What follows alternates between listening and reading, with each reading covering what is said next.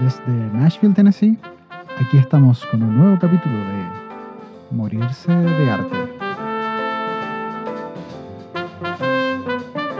Hoy conversaremos con Giovanni Torres, un multifacético músico contrabajista que ha sabido reinventarse para vivir y disfrutar de esto que es su pasión, la música.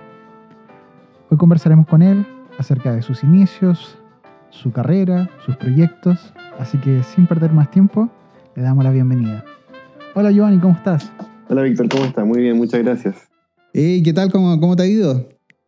Bien, bien, todo bien aquí en la ciudad de Iquique, ya terminando el, el verano, con, con hartas actividades, harta música, tocando harto, Qué varios proyectos, así que vamos a conversar de, de hartas cosas, cosas que, que- que ya llevan un tiempo, de, de- de antes y cosas también actuales. Claro, claro, claro. Tú has tenido harta trayectoria, has estado en Santiago, has estado en, en, en Copiapó. Bueno, tú eres oriundo de Copiapó. Claro, claro, yo soy copiapino, yo, yo nací en Copiapó y, y tuve la, la suerte de que en la ciudad de Copiapó eh, había un- una escuela, digamos, una escuela pública donde enseñaban música. Era como, como, el, como el eje central de, de la educación del colegio, era, era eh, enseñar a través de la música. Claro, eh, ¿cómo Eh, se llama? ¿El Liceo Experimental de Música creo que se llama o no? No, el Liceo de Música de Copiapó. Ah, Liceo de ok. Música de Copiapó. Pero ese es solamente el liceo, entonces, pero tiene un colegio también eh, donde se puede estudiar O sea, música. el nombre es liceo, pero ahora o sea, fue, fue creciendo Ya. y ahora ya tiene hasta primero básico. Ah, O sea, a, a partir de primero básico. En la época que yo entré al liceo de música, partía desde cuarto básico. entonces, Eh, ah, ya, ya, ya. Tú- entonces tú comenzaste de cierta forma la música como, como los, en, en- eh, en cuarto básico.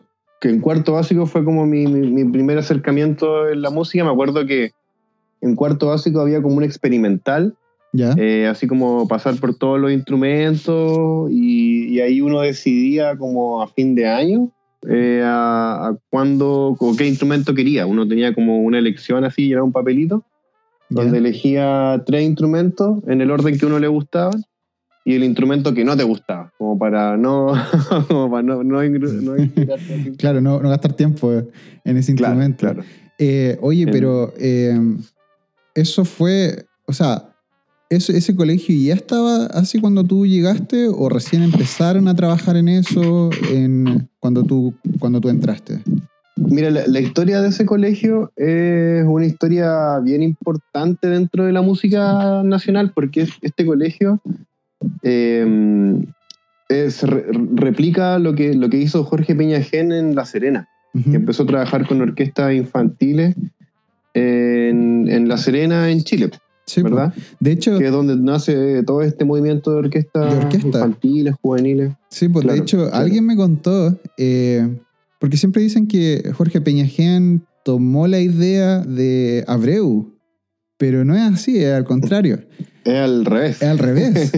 Abreu tomó la revés, o sea, idea- según cuenta la historia. Según cuenta el, el movimiento de. eh, ¿Cómo se llama el movimiento en Venezuela? Eh, el sistema. la- el sistema, el sistema. sí, el sistema se tomaron la idea desde el del proyecto de orquesta de, de que tenía Jorge Peñajén, que empezó en Serena, ¿no? Exactamente, exactamente. Pero Jorge Peñajén tomó la idea del grupo de bandas en Estados Unidos, del sistema.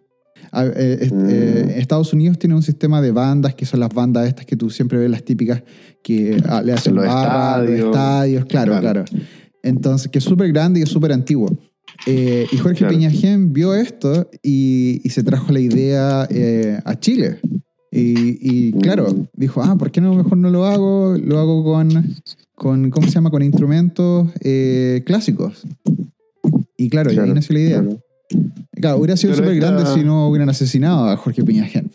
Claro, bueno, un momento en la historia de Chile que Jorge Peña Gene es asesinado y se corta todo ese trabajo, toda esa, toda, toda esa historia de que, que lo que podría haber sido un desarrollo mucho más eh, Sí, temprano imagínate. de, de- del arte Ah. en Chile y de la orquesta en Chile.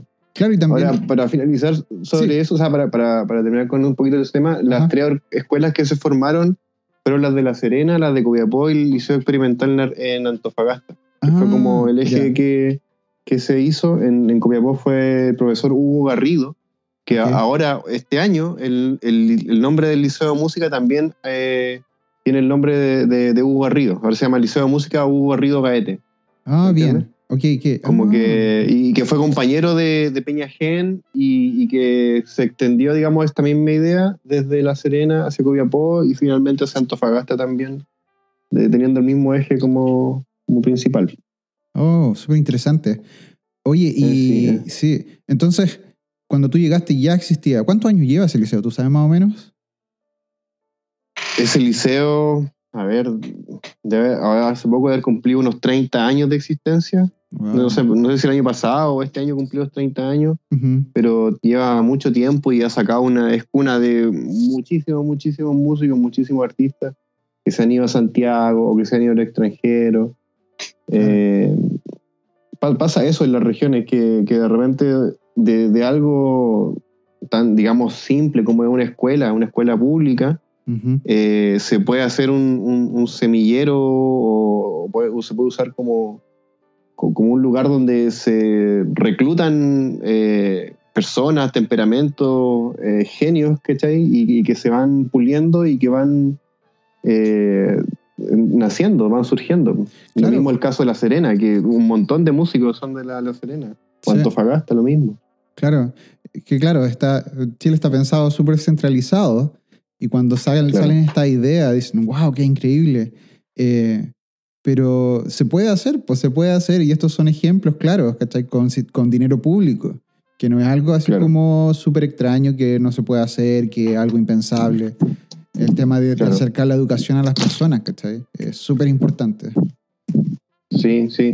Súper importante y, y un poco para seguir cerrando el capítulo como de, de Sí. Copiapó, es como que ahora, ahora que ha pasado el tiempo y que han, han nacido un montón de, de nuevas generaciones de músicos y que muchas de esas generaciones han vuelto a la ciudad y ahora son los profesores del liceo y la gente que está moviendo la cultura, eh, posteriormente, hace como unos, a ver, unos 10 años atrás, eh, nace el Centro Cultural de Copiapó, que es el teatro de la ciudad, un teatro grande, bonito, moderno, Ujú. y eh, ahora hay apoyo hacia la orquesta municipal de la ciudad, que, que es la orquesta como principal, donde muchos de nosotros participamos y como que no, fue como nuestro primer apronte como a la vida profesional, digamos, de un músico.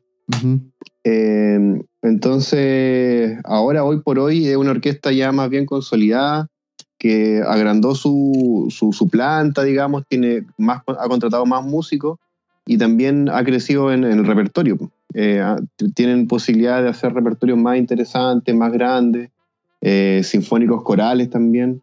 Entonces, si tú te fijas, eh, todo el desarrollo cultural o musical de- del área de, del- del- de la música adopta, eh, la base de eso, lo- los, cimientos de eso es el liceo de música. ¿Me Sí, entiendes? No, y además Entonces, genial. eh, Es es genial porque además, por ejemplo, hay músicos que, que, claro, se van a estudiar a Santiago porque es la forma que hay, no, no, no existen como, más allá del liceo, después no existe como una universidad, está en Serena, creo claro, que como un conservatorio, digamos. sí, pero no hay más conservatorio. Por ejemplo, una de las cosas que me encanta de España es que tú puedes ir a cualquier pueblo y en los, en los pueblos tú puedes encontrar universidades increíbles. Y puedes ir a Ya. estudiar a un conservatorio súper bueno. O sea, si está, puede ir a un pueblo a estudiar con un, conservato- a un conservatorio con un profesor muy bueno. Siempre va a haber esa Claro. opción. Entonces, eh, la gente es súper eh, como orgullosa de, de los pueblos. Eso es otra cosa de- en, en España. En Chile como que se siente un poco como que hay, hay, hay como una vergüenza cuando eres de pueblo, como que de cierta forma eh, la gente te hace pensar de que es vergonzoso ser de pueblo y no. O sea, yo lo encuentro Claro, como, increíble. como que vienes como, como en desventaja, digamos. Claro. El que ha vivido siempre en Santiago, el que ha estado siempre Claro. Como en la capital. Ajá, y, y, lo mismo, y la misma gente que luego se va a estudiar a Santiago, no muchos, o, o la gran mayoría, mm, odian estar en Santiago, no les gusta estar en Santiago. Claro, les encanta por el sentido de que tienen todo, ¿cachai? Las masterclasses, los músicos, que, las orquestas que van y todo, eh, no llegan a regiones. Ese es el problema. Claro. Pero eh, muchos de ellos quieren volver, quieren volver a, a- a sus lugares a hacer música en sus, eh, en sus ciudades. Entonces, ¿qué mejor que, es- que empiecen a implementar un teatro y, ojalá en un, en un próximo, en lo más próximo que se implemente a lo mejor una universidad y que la gente pueda volver a sus regiones a, hacer clases, a enseñar.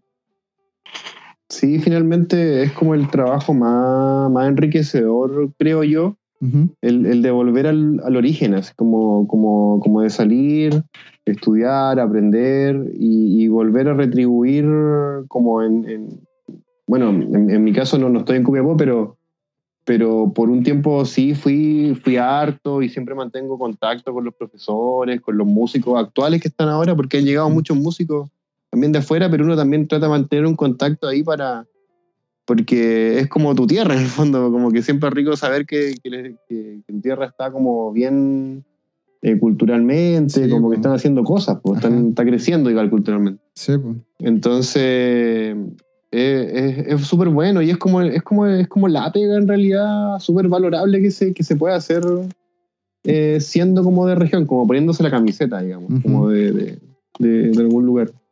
Claro, sería ideal que, por ejemplo, no sé, alguna región fuera conocida o fuera de Santiago fuera conocida por tener un conservatorio genial, o sea, que la gente fuera esa opción, o sea, eh, que la gente no solamente pensara en la Chile, en la Católica, en la Mayor, no sé, eh, y que hubieran otras universidades fuera y que dijeran, oye, ¿sabes qué?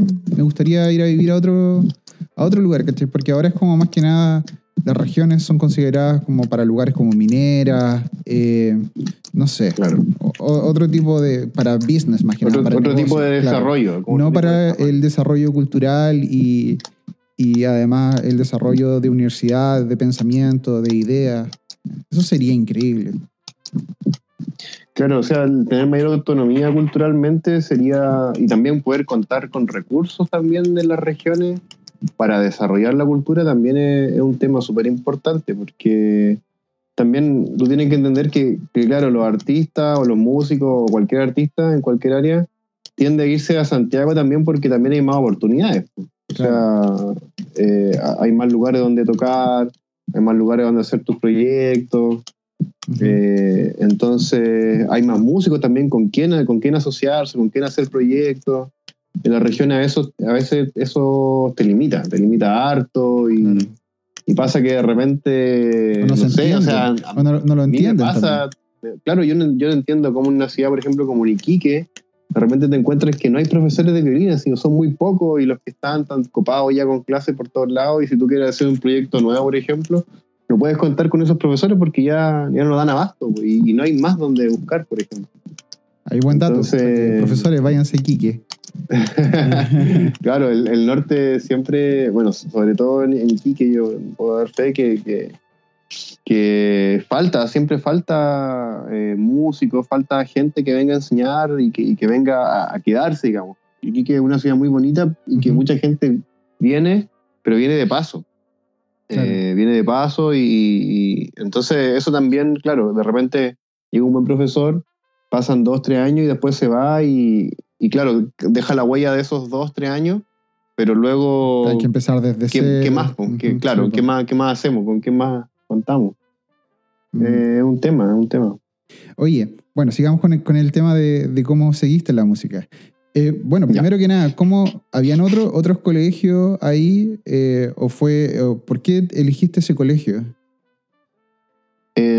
El, el, Liceo de Música, es que el Liceo de Música es como un colegio bien emblemático dentro de la, de la región. porque es un colegio, un, es un liceo, digamos, municipal, donde no se pagan así grandes cantidades de dinero y, tiene también una buena educación, digamos, a nivel académico. O sea, como que buenas PSU, ¿cachai? Eh, el porcentaje de alumnos que entra a una universidad independiente de si es músico o no es músico, también es muy alto. Yo creo que en realidad como el, es de un 100%, diría yo. Oh, ¿Cachai?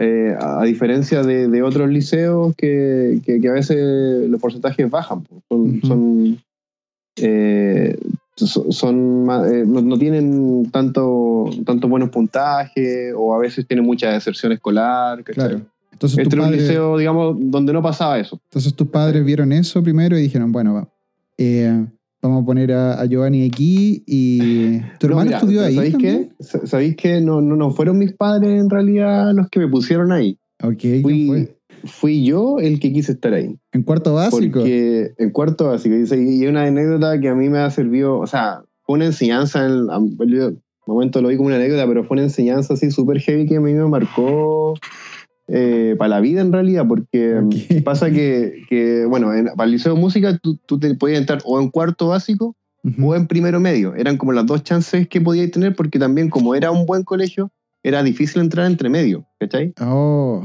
Entonces, ese año mi hermano podía entrar a primero medio, que había salido de la básica, digamos, de octavo básico, a podía entrar a primero medio y era una de las opciones del liceo de música, porque a los dos nos gustaba la música.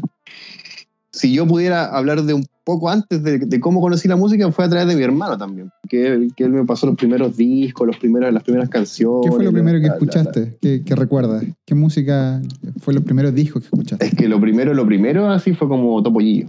Ese fue el primer que, ¿Qué tenía? me regaló mi abuelita. Ah. Pero no, o sea, ya un poquito más grande, las primeras canciones, no sé, me acuerdo mucho de Yapu, eh, de Los Prisioneros, ¿Qué música eso? ¿Qué, música escuchaba tu familia también? Porque eso es una de las cosas que hemos conversado en los podcasts, que es como qué música escucha tu familia de cierta forma te influye también. Claro, sí. O sea, igual mi, familia no era una familia de músicos, digamos, como, como, nadie tocaba instrumentos, pero a través de mi hermano como que nació esa, esa idea, como que él, él le gustaba la guitarra y le regalaron una guitarra también más o menos por ese tiempo y ahí también empecé como a, aprenderme canciones y a, ver cómo eran los acordes, cómo se hacían, aprender los, acordes más sencillos y ese tipo de cosas. Pero, pero claro, uno cuando era chico escuchaba lo que escuchaba el papá o la mamá cuando uno iba de viaje a la playa, así, los, los, cassettes que ponían en, el auto, me ¿Qué música era que había me, me, escuchaba muchos cassettes de Rafael, por ejemplo. Okay. Eh, Ángeles Negros, mi papá le gustaba caleta. Eh, eh, no sé, hay música así como en español, en español en general. Ok. ¿Y tu hermano? ¿Qué, pero claro, la influencia de mi hermano fue más, más, importante porque ahí fue más, más como, el, como la banda del rock. ¿Cachai? Okay. Ya después empecé, no sé, pues empezaron a usar los tres, por ejemplo. lo, bueno, Los Prisioneros también era una banda como súper así que me pegaba mucho cuando chico, que, que, me sabía canciones, pues, o sea, como que siendo chico, no sé, pues, cuarto básico, imagínate así cantando canciones de Los Prisioneros, que eran como de esa época también, porque más o menos, no sé, pues del disco Corazones, por ahí, me atrevo a decir. Eh, después me acuerdo que, no sé, pues, por la razón de la fuerza también. Eh, varios, varios discos que, que fueron llegando como por ese lado. Eh, y ya después, más un poquito más adelante, ya un poquito más adelante, no sé, pues llegó. Ahí yo también empecé a, descubrir pues, otras bandas chilenas, no sé, bueno, Lucibel, eh, no sé, después Tiro de Gracia, por ejemplo, un momento que me marcó así también Tiro de Gracia. Eh, Chancho en Piedra, a veces yo era me hice fanático de los Chancho en Piedra también, de los Tetas, y toda esa música como de los 90 que, que, me, uno se, como que sin querer se sabe muchas canciones. Claro, porque fue una explosión en esa época, yo creo, eh, sí, musical, o sea, imagínate, los chanchos, los tetas, eh, tiro de gracia, eran como, estaban siendo como los exponentes así máximos. Eh, claro. Obviamente habían, habían bandas anteriores como Calambre, pero no se conocían, ¿cachai? Yo no, yo no cachaba nada claro, de hip hop claro. hasta que apareció Tiro de Gracia y después Maquisa. Claro, el Tiro de Gracia y claro, y después yo caché que había, no sé, los Panteras Negras y también escuchaba cosas de los Panteras Negras o de Kirusa. Claro. Pero, pero no era tan conocido como, como los Chancho en Piedra, por ejemplo. Claro. No salían en MTV, por ejemplo.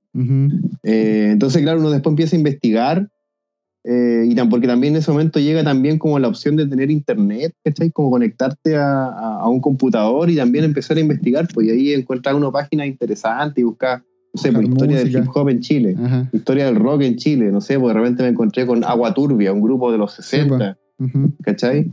y después tú bailando más fino y te, te encontráis con, con, grupos como, eh, no sé, por los Blobs, por ejemplo, que, que, igual tienen que ver eh, con, con, con, otros tipos de música, que, que a veces, no sé, no sé, estoy en lo cierto, pero me parece que los Blobs grabaron con Víctor Jara también. Sí, pues, eh, el, el, derecho a vivir en paz, me parece que está grabado con, con ellos. Entonces ahí tú vas como, uni- como atando cabos, po, como uniendo, decir, chuta, es como que la historia es como una gran historia en el fondo, así como que no, no es como que eh, la historia de la música en cualquier lado no es como que se diferencie una con otra o que vayan por caminos paralelos, sino que es como un río nomás, que, que de repente, claro, sale un cauce por un lado. Pero sigue un río, sigue un- un- un- una conexión de, de- de historia tras historia, que se van conectando. Claro, y yo creo que también eh, el tema de que hubiera, tuviéramos dictadura militar en, en Chile hizo que muchos grupos se hicieran under, muy como muy Claro. por debajo. Entonces, claro, uno que era de región era difícil eh, saber de los Panteras Negras o saber de Calambre. Claro, porque finalmente esa música la escucháis en las tocatas que hacían nomás. Claro, no- no- o la gente no la llegar gente que tenía prima a grabar algo. Sí. Claro, pues, claro. Y en ese tiempo, claro, se distribuía mucho, se, el- se veía mucho el tema del cassette de mano en mano, de la grabación Claro. del cassette. Eh, yo Claro. recuerdo, claro, lo, lo primero que compré, las primeras cosas que compré eran en cassette. eh, y, y claro, me recuerdo los primeros discos también que escuché, así como de extranjeros, no sé, po, los pericos, cosas así. Los argentinos, claro, los Claro. argentinos también eran como, Es como que un referente. Yo creo que el referente más fuerte que tenemos es Argentina, o sea, porque Claro. ellos siguieron, o sea, igual tuvieron una dictadura, pero más corta. Y, y claro, entonces ellos eran como, wow, siguieron haciendo rock, siguieron haciendo sus cosas. Y en Chile era todo super under. Entonces las únicas cosas que tú podías como legalmente comprar, de cierta forma, eran como rock en, Argent- en- en, eh, rock argentino. Rock Eh, argentino, claro, sí. como el rock en español. Claro. Claro. Entonces, claro, ahí salió los enanitos verdes, que ellos no son argentinos, obviamente. Eh, Claro. pero, pero Charlie, no sé, podi- eh, Charlie, Spinetta. Claro, Spinetta. Claro.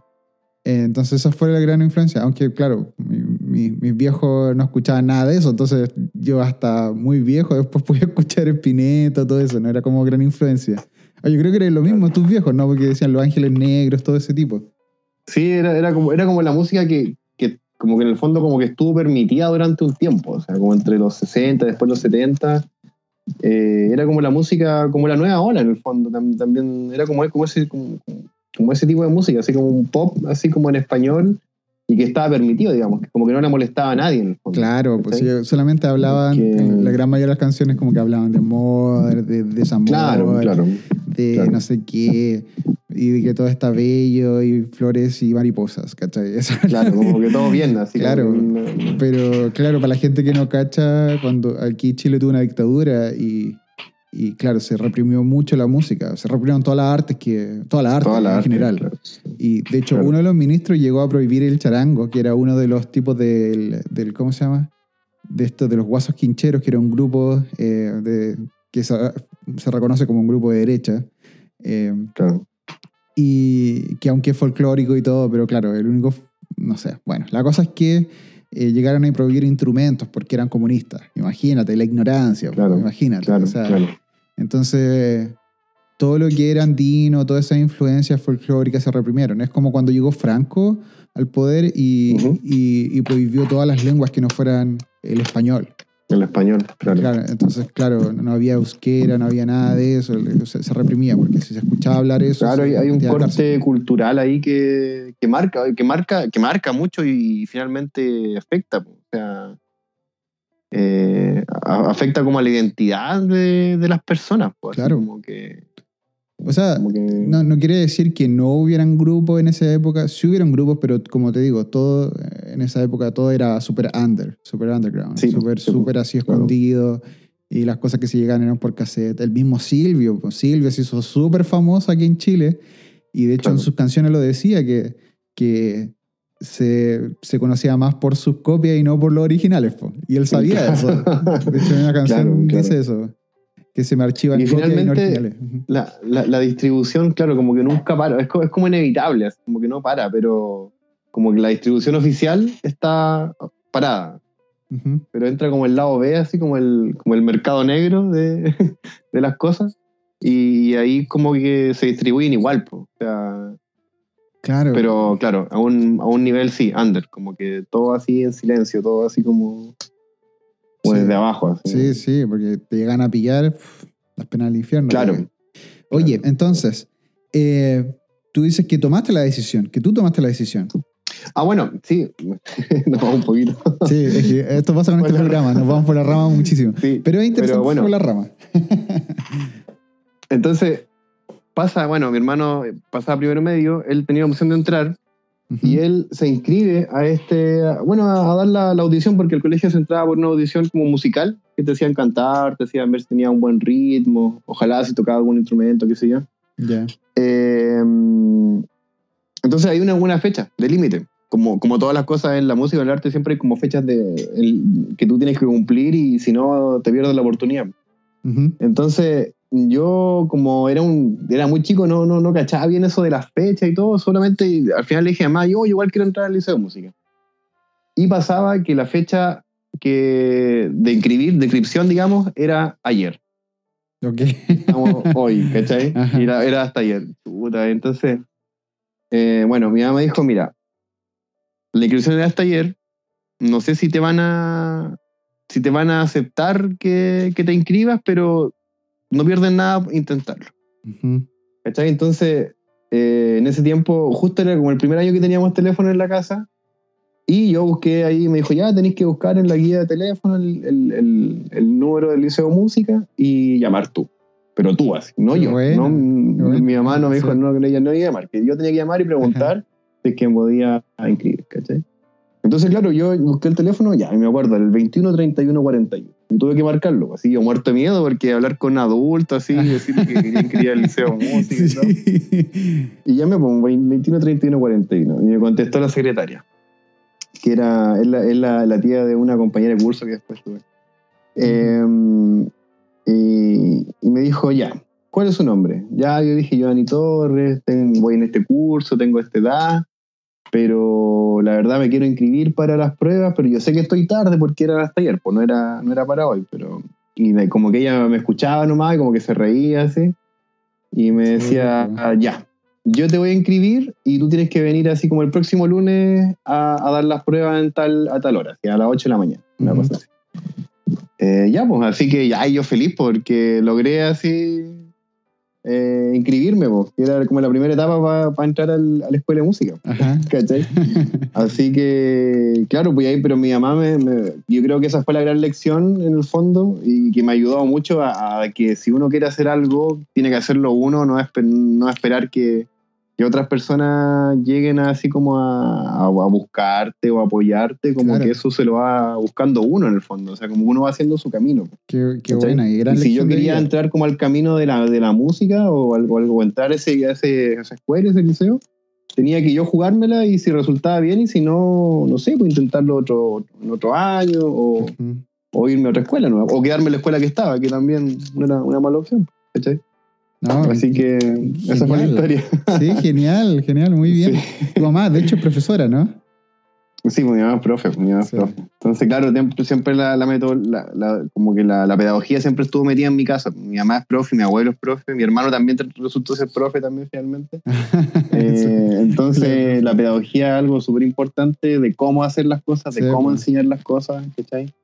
Eh, hoy, hoy en día creo que, que, que- que las personas o, las crianzas se, se- como que se enfocan mucho en, en- en saber muchas cosas, en saber mucho de todo, ¿cachai? Ujú. Pero eh, yo creo que es mucho más importante saber cómo, o sea, el, el hacerlo bien, pero cómo hacerlo bien, ¿cachai? De la forma que lo estamos haciendo, ¿cachai? Sin pasar a llevar a nadie, sin, sin, no sé, pidiendo las cosas por favor, ¿cachai? No sé. Sí, Eh, creo que, eso es súper importante, sí, pues ser súper educado. O sea, finalmente eso te abre muchas puertas, muchas, puertas y te las mantiene abiertas, digamos.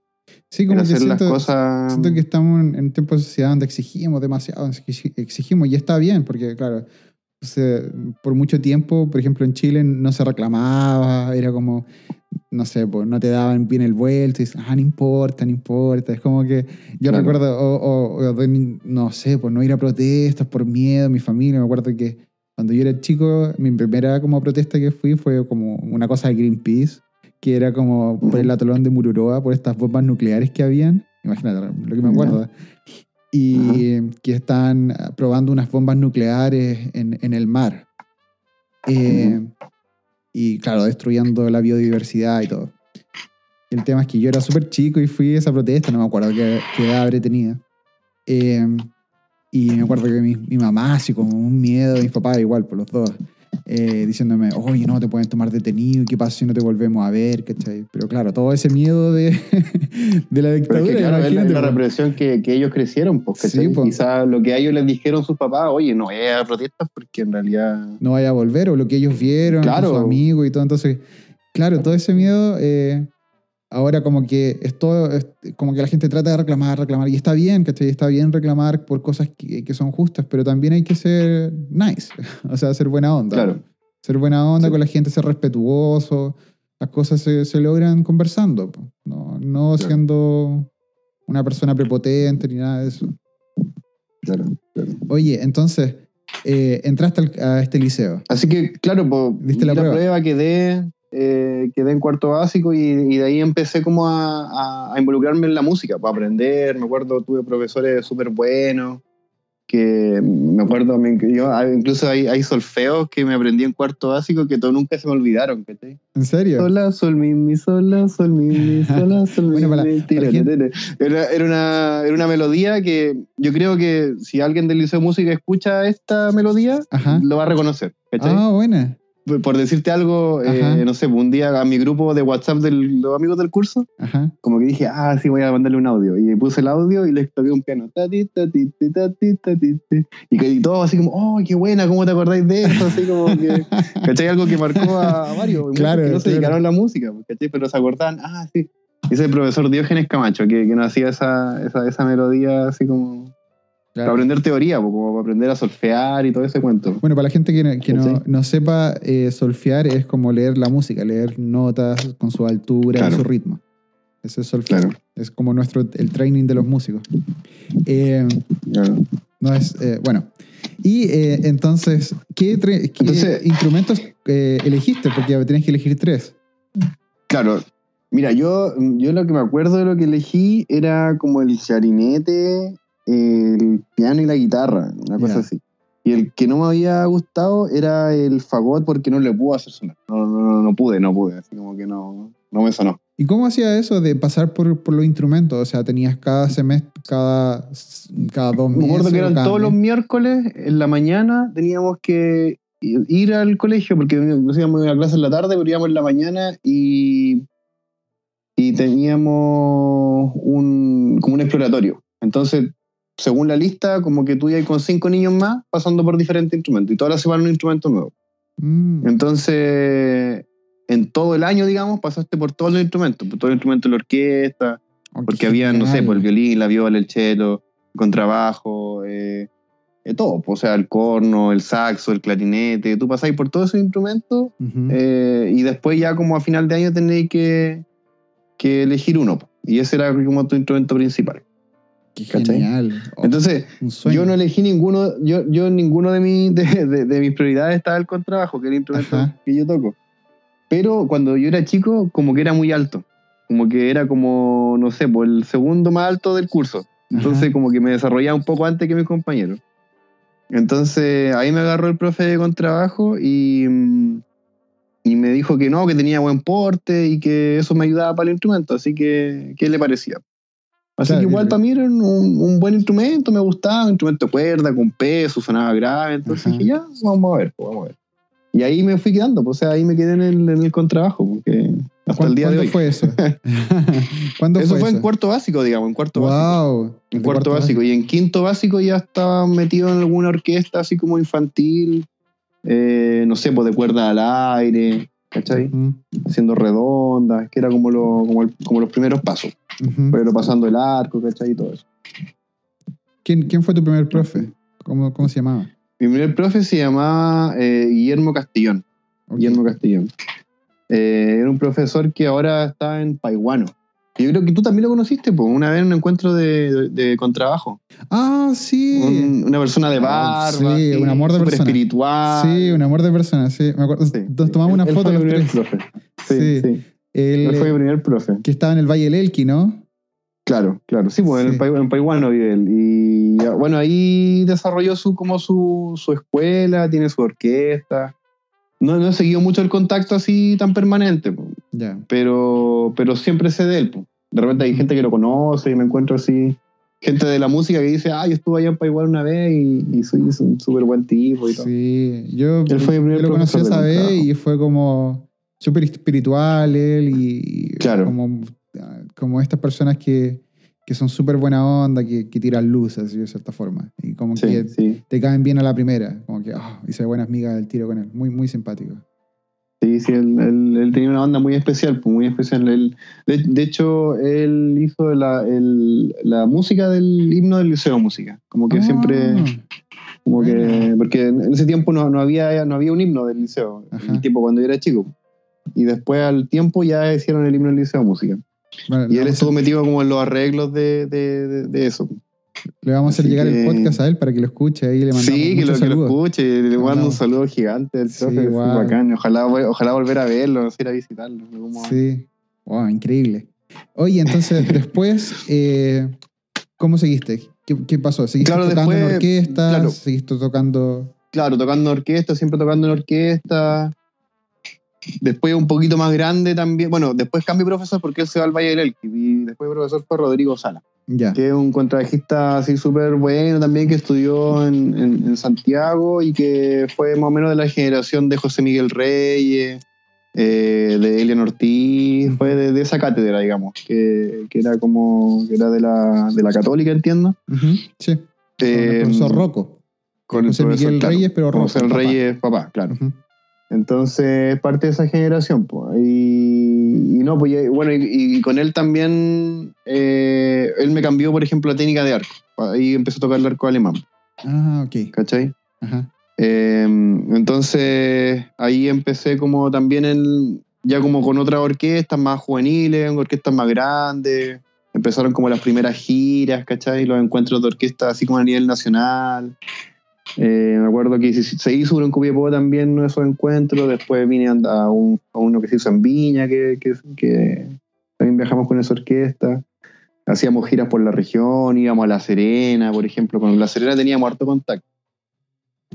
Y de ahí tengo harto recuerdo de músicos que después finalmente fueron músicos que también participaban de la Orquesta Juvenil de La Serena Ujú. y hacían el, el contacto con la Orquesta Juvenil de Copiapó. Entonces eran Ah. como los, los encuentros. Qué buena. Así que esa era una buena época, súper entretenida. Sí. Era bacán esos encuentros porque de cierta forma te, te iba haciendo amigo. Entonces te veía una vez al Claro. año y, Claro, y claro. te veías, no sé, pues con gente del norte, con gente del sur y tocaban juntos, no sé, era increíble. Claro, y finalmente después, cuando uno llegaba a Santiago, como que inevitablemente uno llegaba a Santiago, eh, te encontrabas con esa misma gente, pues eran como tus amigos, como la gente de regiones, así como se transformaban así como que no, mis amigos de Serena, yo tenía amigos, por ejemplo, de Coyhai, que también conocía hartos, los amigos de Coyhai, que, que eran varios, pues, como un grupo grande. Claro. Eh, entonces ahí va, iba, iba como haciendo redes así de contacto en otras regiones, pues, como que con- y con realidades más o menos parecidas a las tuyas, ¿cachai? Que, que- que eso es lo que, bueno, yo he escuchado los podcasts que ya han salido, los anteriores, y eso me, me he dado cuenta que, que uno se va identificando mucho con las historias de los otros músicos, que ha sido muy similar, o se ha sentido de una forma en particular muy parecida a cómo se sienten ellos, o se sintieron en algún momento. ¿Cachai? Sí. Porque claro, de hecho, una de las cosas del podcast es eso, para la gente que está comenzando y que lo ve todo súper difícil y que lo ve imposible, eh, que de cierta forma vean aquí una red de apoyo, que, que se puede. Es difícil, Claro. no es fácil, ser músico es súper difícil, pero como cualquier otra carrera que tú quieras ser, que quieras ser bueno, eh, te va a costar. Claro. Entonces, Claro. cuesta, y, pero es súper gratificante. Y si te gusta, vas a encontrar, vas a encontrar un montón de gra- gratificación siendo músico. Sí, sí.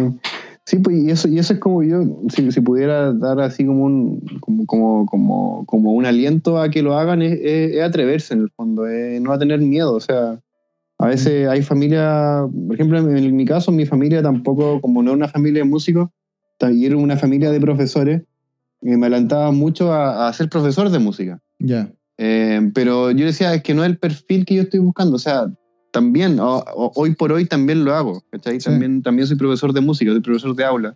Pero, pero creo que si me hubiera en- encasillado en el, en el profesor de aula o estudiar pedagogía en música, no hubiera sido instrumentista, no hubiera sido intérprete, Claro. que es como otra, como otra arista de la música, como otro punto de vista. Claro, que igual es lo típico que te Eh, preguntan también, cada vez, para las personas que no saben de, de música y todo, eh, cuando tú dices que eres músico, lo primero que te dicen es como, ay, ¿cuántos instrumentos tocas? O solamente, Claro. y tú dices, o- "No, tocas con trabajo, y dices, ay, ¿qué otro instrumento? Es como, Claro, es como. Porque, y claro, toca para- violín también, Sí, toca cello. Claro, porque que- la visión que tienen es la de pedagogía, que en pedagogía sí te hacen pasar por todos los instrumentos, pero claro, no, profun- no profundizas eh, en ninguno. O sea, es solamente para saber las cosas básicas. En la interpretación es Claro. donde uno profundiza en el instrumento, en la interpretación, en todo. En todo, en todo. Claro. Y claro. sí, eh, es súper importante igual como que... Claro, so- son, son carreras súper diferentes. Sí. Son enfoques súper diferentes de, de ver la música o de enseñar la música. También son otros parámetros también los que se enseñan. También. Pero también Eh, es, es son- típico eso del consejo también de decir, eh, estudia algo que te dé más estabilidad, como ser profesor de, de música o algo Claro, así. claro, es un consejo muy, muy de... O sea, las familias siempre van a querer lo mejor para su hijo. Claro. ¿cachai? Ujú. Y, y ese concepto como de estabilidad, de estar así como bien en la vida en general, eh, claro, un profesor, por, por más que de repente los profesores seamos medio mal pagados, porque es cierto igual, Sí. pero te da, o sea, niños siempre van a ver, ¿cachai? Colegios siempre van a existir. ¿cachai? Las orquestas se arman, se desarman, existen, no existen, te contratan, te echan, no sé, lo que sea. Eh, pero los colegios no, pues tienen, o sea, tienen que existir colegios porque siempre van a existir, ¿cachai? Sí, pues. Entonces siempre va a haber trabajo de profesor, digamos. Bueno, igual es- Eh, eh, hay, hay varias formas de verlo. O sea, por ejemplo, a mí lo que me decía el Chago, el Santiago Espinosa, que fue mi primer profesor de, de contrabajo, cuando yo le dije que quería estudiar contrabajo, él me decía, me aconsejaba que estudiara pedagogía y que tomara contrabajo como uno de los instrumentos que tú tomas en, en la carrera. Claro. Y, y claro, eh, porque me decía que después de cuatro años tú ibas a tener un título. Cosa que, claro, en el grado, Claro. en el grado, en el grado eh, básico que tú haces en la universidad, termina a los cuatro años y, y no sale, y sube a- pasa al superior. Al superior, ¿no? o a medio en algunos sí, po. casos. Y sin ningún, ningún título. Entonces, claro, en, en otros lugares, en otros países, terminando el medio, tú antes de pasar al, al- al superior ya terminas con, con un título profesional. Con un grado, claro. Sí, que claro. te permite postular para, para hacer clases o para postular a universidades, o sea, para postular a orquestas. Eh, entonces, claro, con el tiempo le encontré más razón, pero claro, no hubiera podido profundizar tanto, no hubiera podido profundizar en mi instrumento. Sí, Claro. el, eh, eh, por ejemplo, no me acuerdo, hay, hay un contrabajista, no me acuerdo ahora el nombre, él estudió pedagogía y también hizo contrabajo, aunque siempre le faltaba tiempo para estudiar contrabajo. Él luego, la- los pros que tienen a estudiar una pedagogía es que sales con un, que tienes un título universitario y con eso tú puedes postular a becas. Entonces, Claro. si tú quieres ir a hacer un posgrado y todo, claro, te sirve eso, porque si, si no tienes nada con un, con un título del básico del, del conservatorio, no te dan ninguna beca. O sea, yo he, busqué- he buscado por todas las becas y todo. Y a no ser que haga un fondo y justifique o alguna municipalidad o al- algún privado te dé dinero para poder estudiar fuera, es imposible. Es imposible que, que te justifiquen ese dinero. Entonces, eh, es una buena opción Claro. ahora que cuando hemos Es estado que, es que hablando. claro, como, como que la- las becas de, pre- de pregrado son difíciles de conseguir pues, ¿no? o casi inexistentes, Sí, digamos. pues, no existen. Pues las becas de posgrado, que ya como una especialización, Ajá. eh, es más, es más, eh, es- hay, hay más, ¿cachai? Es más Sí. fácil. Pero, pero claro, pero a lo que voy yo es que cuando uno eh, tiene, no sé, 17 años, 18 años, eh, yo, por ejemplo, a esa edad no me veía después de cuatro años, eh, por ejemplo, en una sala de clase, en un colegio, por ejemplo, haciendo clase a 40 niños o con Ujú. 44 horas, claro, ¿cachai? claro. Mis intereses iban por otro lado, quizás. Más, más, más de tocar, más de hacer música, Claro, por, y por, por otra... yo creo que Entonces es ahí donde, donde se, como que se contraponen las realidades o, la- o las, las cosas que uno quiere hacer, digamos. Claro, porque es ¿Cachai? diferente hacer clase en un aula para 40 niños que hacer clases de instrumentos. Que eso te lo hace Claro. un intérprete. Un intérprete si te hace clases particulares a un niño o a una Claro. fila de contrabajo, que son cinco niños, no sé. Pero no en un, en un aula 40 niños. Eso es totalmente distinto. Pero la estabilidad está en hacerle la, en clase, clase a- en un aula a 40 niños. Ahí está como la estabilidad, digamos. ¿Cachai? Entonces es, es ahí como, es ahí cuando, o sea, yo encuentro que siempre hay momentos en que uno tiene que decidir, como que ser decidido. Y en la música siempre es clave como tomar decisiones, Ujú. eh, que, que van a repercutir obviamente, eh, pero hay que ser consecuente con lo que uno piensa, pues, en el fondo. Si, si Ujú. uno está decidido a hacer algo y quiere hacer algo y quiere seguir ese camino, eh, no te puede ir por lo más cómodo. Y Claro, es ahí cuando tienes seguro. que decir, claro, ya, ok, esto quizás no es tan seguro, no, hay- no es tan estable como ser profesor, pero es lo que me gusta y entonces es el camino que tengo que seguir igual, Claro. ¿cachai? Y Sí, ahí cuando tú tienes que tomar la, la determinación. sí, o sea, para avanzar vas a tener que soltar una liana. Claro, para claro, avanzar como que nunca voy a poder, poder tener las dos. Claro. Pero claro, yo ahora que como que ya estoy dando la vuelta ya, como que ya terminé de estudiar y llevo harto tiempo trabajando, claro, finalmente igual me encuentro que para encontrar estabilidad tengo que estar en un colegio igual, haciendo clases Sí. de música y no todos los niños están interesados en eso, pero, pero uno hace lo mejor posible, pues, ¿cachai? Sí. De que todos por lo menos la experiencia que sea musical te, sea agradable, ¿cachai? Ujú. Pero por, por lo mismo que te decía, o sea, uno tiene que buscarse también cuál es, cuál es el trabajo que uno puede hacer y las posibilidades que existen también dentro de la región. O sea, como te digo, si hubiera la posibilidad de que hubiera una universidad, sería ideal, por ejemplo, para ti hacer clase en esa universidad. Claro, claro. Yo, yo igual, bueno, yo en Iquique, igual hago clases en la universidad, en que es la Universidad Arturo Prat, Ah, bien, bien. pero, pero no, pero no, digamos, no está conformado como un conservatorio. ah, ya. Está conformado como una escuela de música donde se toman talleres. Y esos talleres eh, son los que hacemos nosotros. ¿cachai? Entonces, el perfil que se le dan a las clases también no son de un nivel profesional. No estamos, Ujú. no estamos sacando profesionales de la música. Ujú. Creo que estamos trabajando con gente que, que le gusta, claro, no es un todavía.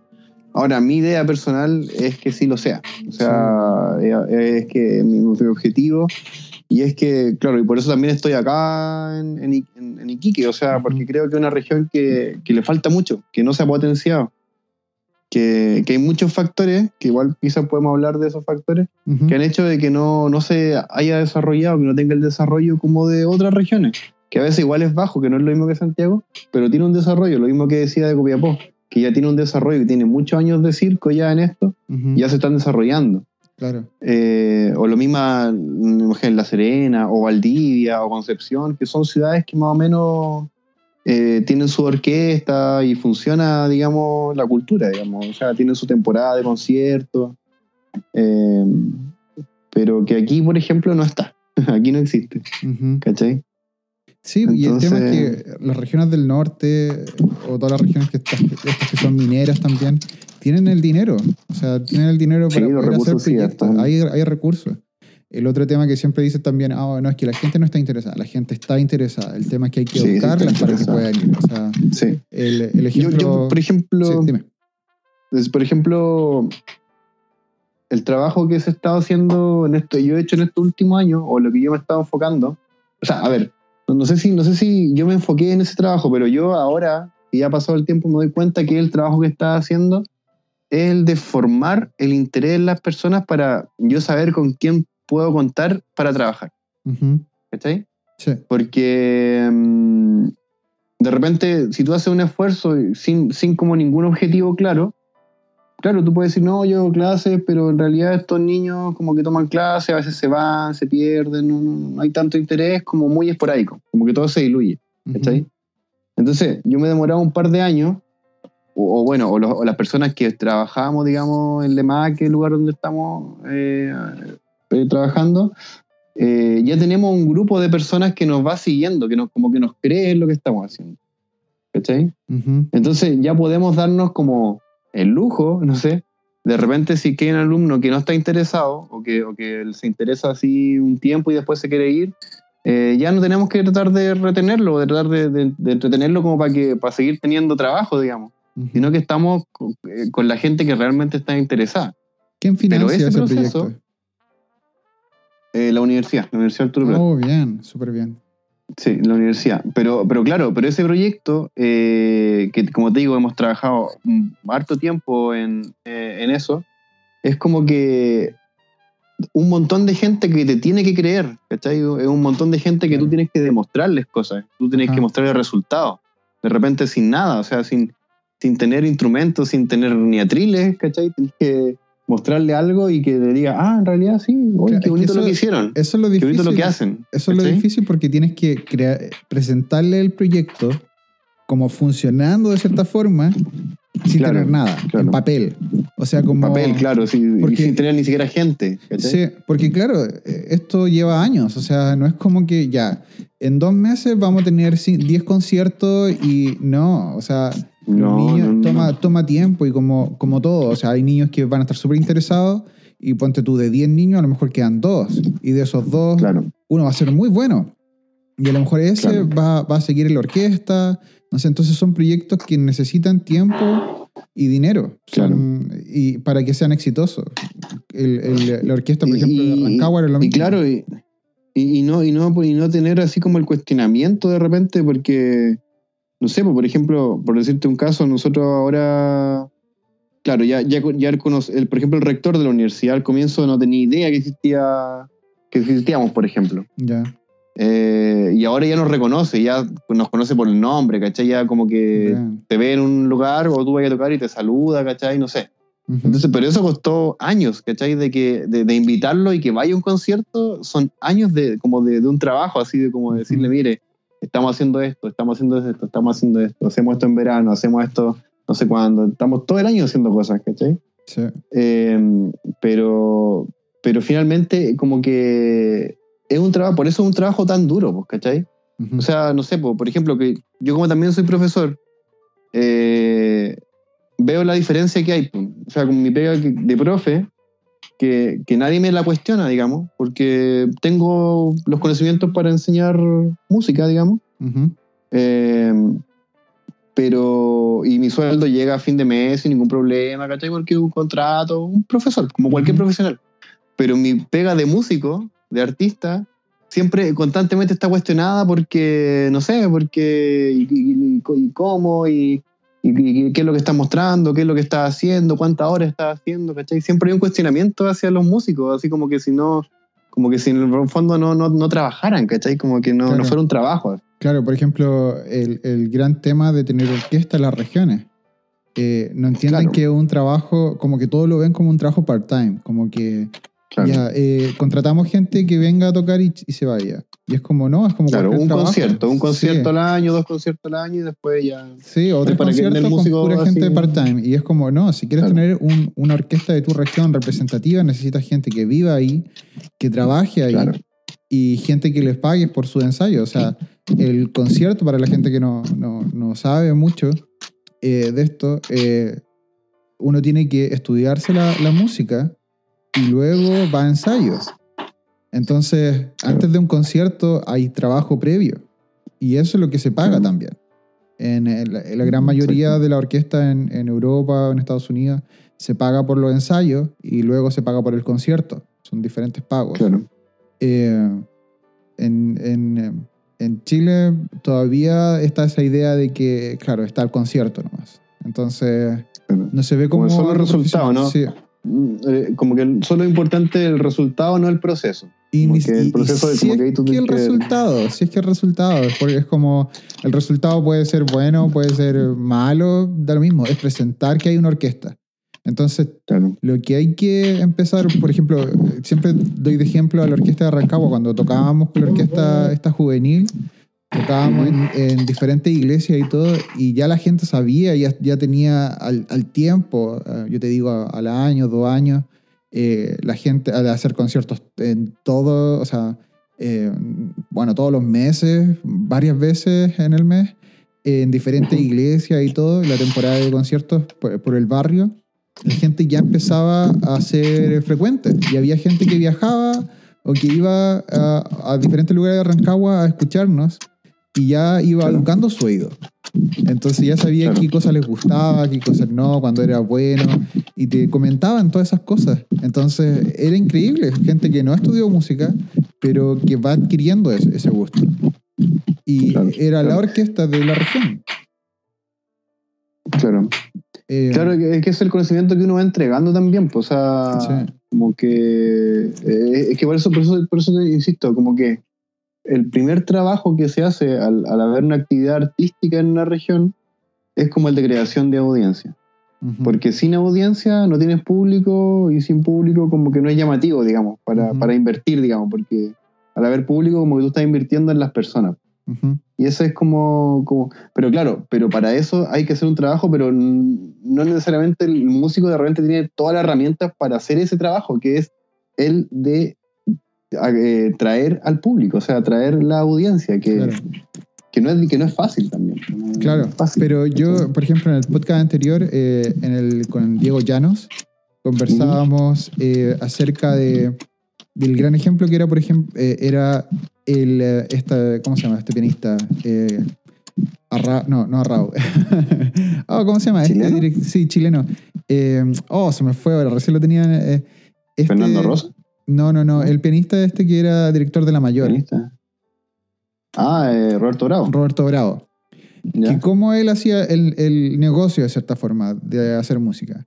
Cuando tú ibas a sus conciertos, él, la gran mayoría de sus temas son músicas populares. Y entre Claro. medio él toca piezas clásicas.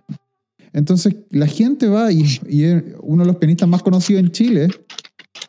Claro. eh, y la gente se enorgullece de decir, oye, sí, eh, no, yo, yo fui a escuchar a Claudio Rao, o sea, Claudio Rao, me da con Claudio Roberto Rao Bravo. a Roberto Bravo. Y, y Ujú. claro, eh, para las personas que estudian música es como, ah, ya sabemos que, que él no hace como música clásica, clásica, él como que hace música popular. Pero ahí es Claro. donde está el negocio, porque la gente va, y yo me acuerdo cuando iba, cuando fue a Rancagua, las veces que he ido siempre llena, llena, llena. Ujú. Eh, Sí. Porque la gente le, se siente identificada, no le gusta ir a un concierto donde se siente de cierta forma ignorante del repertorio. Claro, le gusta ir a aprender. La gente que ya sabe, como por ejemplo, oh, ya voy a ir a escuchar Chopin, oh, yo he escuchado esto. Por ese motivo Mm. lo escucho en alguna película, algo, oh, voy a ir a escucharlo. Increíble, lo va, a- lo va a escuchar en vivo, le encanta. Pero hay gente que Claro. ni siquiera no conoce nada del repertorio. Entonces la gran mayoría de los intérpretes van, llegan y tocan y se van. Eh, Claro. Donde nuestro trabajo es entregar eh, educación a las, a las personas y decir, mira, esta pieza se trata de esto, de esto. Y Claudio Arrao es un maestro en eso, que lo que hace es hablar de diferentes piezas. eh, de cierta forma es un concierto educativo. Y entre, entre medio toca Víctor Jara, toca los Beatles, eh, y toca Beethoven. toca- no toca toda la sonata de Beethoven, toca un, un extracto de eso. Movimiento. Claro, pero es, es lo justo y necesario para que la gente esté atenta en el concierto. Entonces, Sí, finalmente, claro, como que hay que ser súper inteligente también en conectar con el público que te está mirando, con el público que te está viendo, con el público que tú estás llegando. ¿Cachai? Pero, claro, o sea, uno siempre se. O, o sea, en mi caso me, me gustaría, como, claro, estar conectado con gente que, que quizás sepa de música, que le guste obras, quizás de compositores que menos conocidos, ¿cachai? O, o menos populares, o música menos popular. Pero, pero claro, pero hay lugares, hay, hay escenarios que no existe eso, porque, que, que, que está, que está recién naciendo, digamos. claro. Entonces, eh, ahí hay que ser inteligente al momento de elegir los repertorios para poder Claro. tocar y que la gente se, en realidad, que la experiencia de ir a un concierto, en vez de decir no entendí nada, sea que en realidad se lleve una buena experiencia. Que se, Y- que y se- se eduque. que- que- que le- ajá. claro, claro. Y que, claro, cuando haya un Justamente. próximo concierto, las personas vayan y digan, ah, no, no saca, uno no saca nada de tener una orquesta eh, y ir a tocar Messiem a un pueblo, ir a tocar un Messiem a otro lugar. Claro, la gente no va a entender nada. ¿Por qué esos sonidos? Claro. ¿Qué eso? Puede ser bonito musicalmente, pero a, los 15, 20 minutos te va a aburrir, va a estar súper aburrido porque no van a entender el contexto, Claro. está cantando, o si, está, si es un cantante, está cantando en otro idioma, entonces como que, eh, no sé, no va a haber ninguna conexión con el público. Y lo que buscamos como músicos es que haya una conexión con el público y que la gente lo pase bien. Entonces, eh, uno tiene que entender que son procesos, que son paso a paso. Aunque a uno le encantaría estar tocando Messiem, obviamente tenemos, tenemos que ir paso a paso y, y ir metiendo... Claro, hay que, hay que formar la, la, la gente que, que- que aprecie eso. Claro. Formar la, la- Y tu audiencia, como tú dices, la audiencia tienes que ir creándola poco a poco. Entonces, Claro, si tocas Messi la primera vez, te vas a espantar a todos. pues, ¿cachai? Entonces, claro. toca, toca de a poco, empieza a tocar como música popular y entre medio música clásica y va armando un público. claro. Eh, Pero justamente, eh, bueno, la, la- la labor educativa que también se lleva a cabo acá en Iquique, en, en esta escuela donde te digo, el EMAC, eh, también tiene que ver con eso, con, lo- con los mismos niños. Yo tengo una orquesta de niños, por ejemplo. Y los niños, los que están más interesados en la música, ellos mismos van descubriendo esas músicas, pues, ¿cachai? Sí, ellos pues. mismos te van, después te van preguntando, oiga, profe, eh, mire, escuché esto, y no sé, pues ya de Chopin pasaron a escuchar, no sé, Rachmaninoff, ¿cachai? Y empiezan a tocar Rachmaninoff, así, dentro como de su inocencia y como que nadie le haya dicho, ¿no? Es que Rachmaninoff todavía no, porque eh, tú todavía no puedes tocar Rachmaninoff porque es muy difícil para tu nivel. No, o sea, se lanzan a la piscina. No, y es peor, ¿eh? es peor, les dices que no y claro, se van a ir a buscar eso. Claro. que es lo típico, es lo típico de los niños, así como tocar los conciertos más difíciles. eh, oh, Claro, no, yo puedo claro. hacer esto, así. Bueno, a uno le pasó cuando era chico, cuando, cuando Sí, estaba recién sí, empezando. son como las ganas, son como Sí. las ganas de, de ir avanzando. Pero esas ganas es, algo bueno, digamos. Es O sea, encuentro que- buenísimo, que- sí, sí. que es positivo que, que, que, que, que uno, o sea, porque en el fondo el trabajo que uno ha hecho son esas ganas de esos niños, ¿cachai? Yo, yo lo veo así. como La que los- que esos que niños está estén. La motivación que estén así, que estén así, eso finalmente como que yo puedo decir, o sea, para mí, porque quizás para otra persona, o inclusive, no sé, el mismo rector de tu universidad, ni siquiera vea eso, ¿cachai? Ujú. O no le interesa, no se dé cuenta. Pero a mí me sigue motivando como profesional, ¿cachai? Y que esos niños estén así, estén como en ese estado así de querer, de, de, que- de querer más y de que te piden, pregunten más y como que cada vez tú, va a ser más difícil hacerles clase porque te van a preguntar más cosas y más cosas y más cosas y como que Eso está muy bien. tú también tenés que estar como a la Ajá. altura para poder responderles. Sí, po. Y por eso es bueno también que hayan profesores que, que tengan un buen nivel que se vayan a regiones. Irse a región muchas veces como que, o antiguamente yo creo, era como signo de como, ah, no te fue bien en Santiago, te vas a región. Y no es así, es como, Claro. yo busco otra No, no, para oportunidad, nada. eh, busco, busco que otras, que, no sé, eh, no, no es esa la idea. La idea es que, Claro. que cada vez se vaya más gente y, que- y que tenga el mejor nivel a regiones. ¿Para qué? Para que hayan mejores músicos, para que hayan mejores orquestas. Claro. Entonces, eso, claro. eso es lo ideal.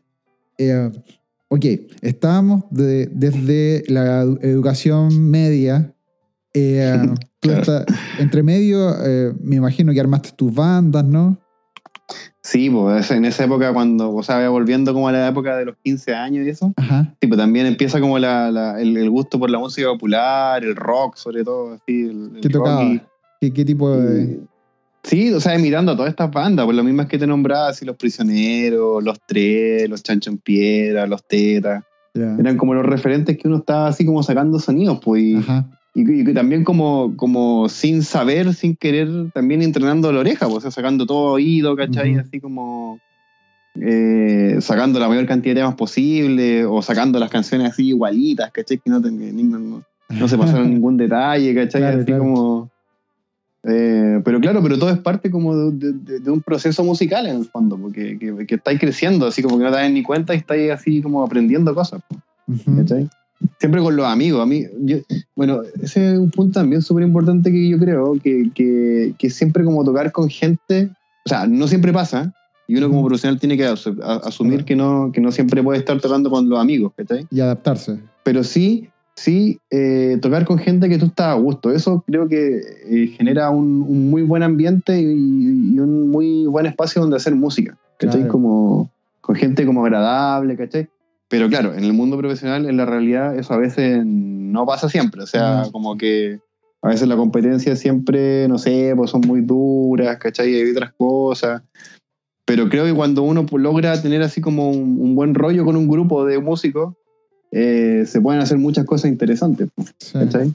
Pero yo Como, creo que- como que ahí se mueven las cosas también. Además, pienso que el, el, el mal entender la competencia, eso yo creo que pasa, más que nada.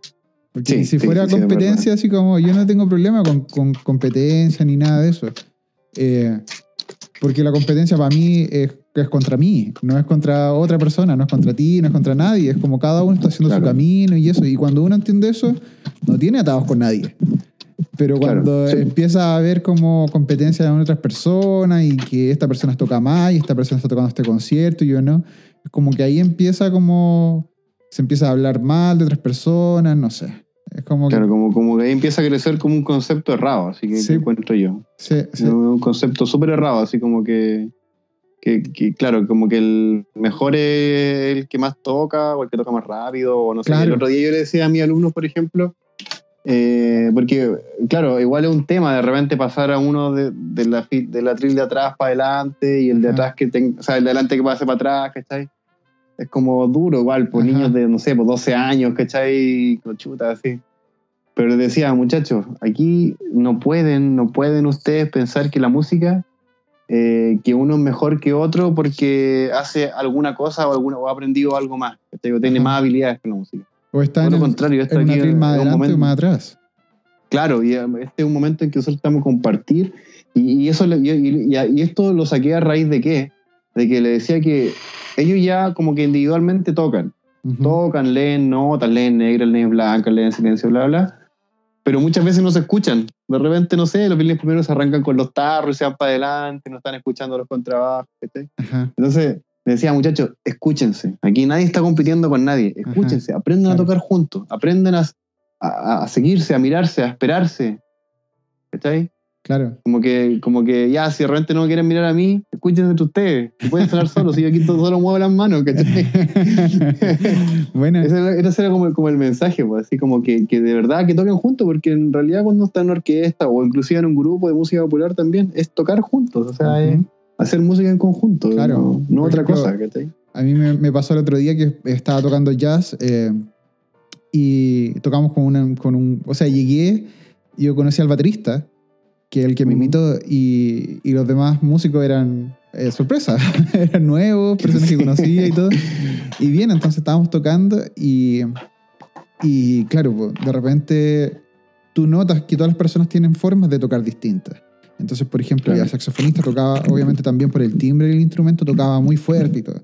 Entonces, claro, nosotros tocábamos y todo, pero cuando tocaba la pianista, yo escuché que la pianista, claro, es más como, era más tímida para tocar. Que este, es, es, eh, pues lo conversamos y me decía que, claro, que estaba un poco insegura de, de tocar el piano ese día, por el escenario, bla, bla, bla, por diferentes cosas. Entonces yo lo, yo lo que hacía era bajar el tiro el volumen. Entonces le decía al baterista también, pues. pero el baterista estaba en su Sí, mundo, entonces hasta que no me miró y que yo le hacía con la mano como ya baja, baja. Eh, Claro. ahí entendió que, claro, que cada vez que tocaba la pianista había que bajar un poco el volumen.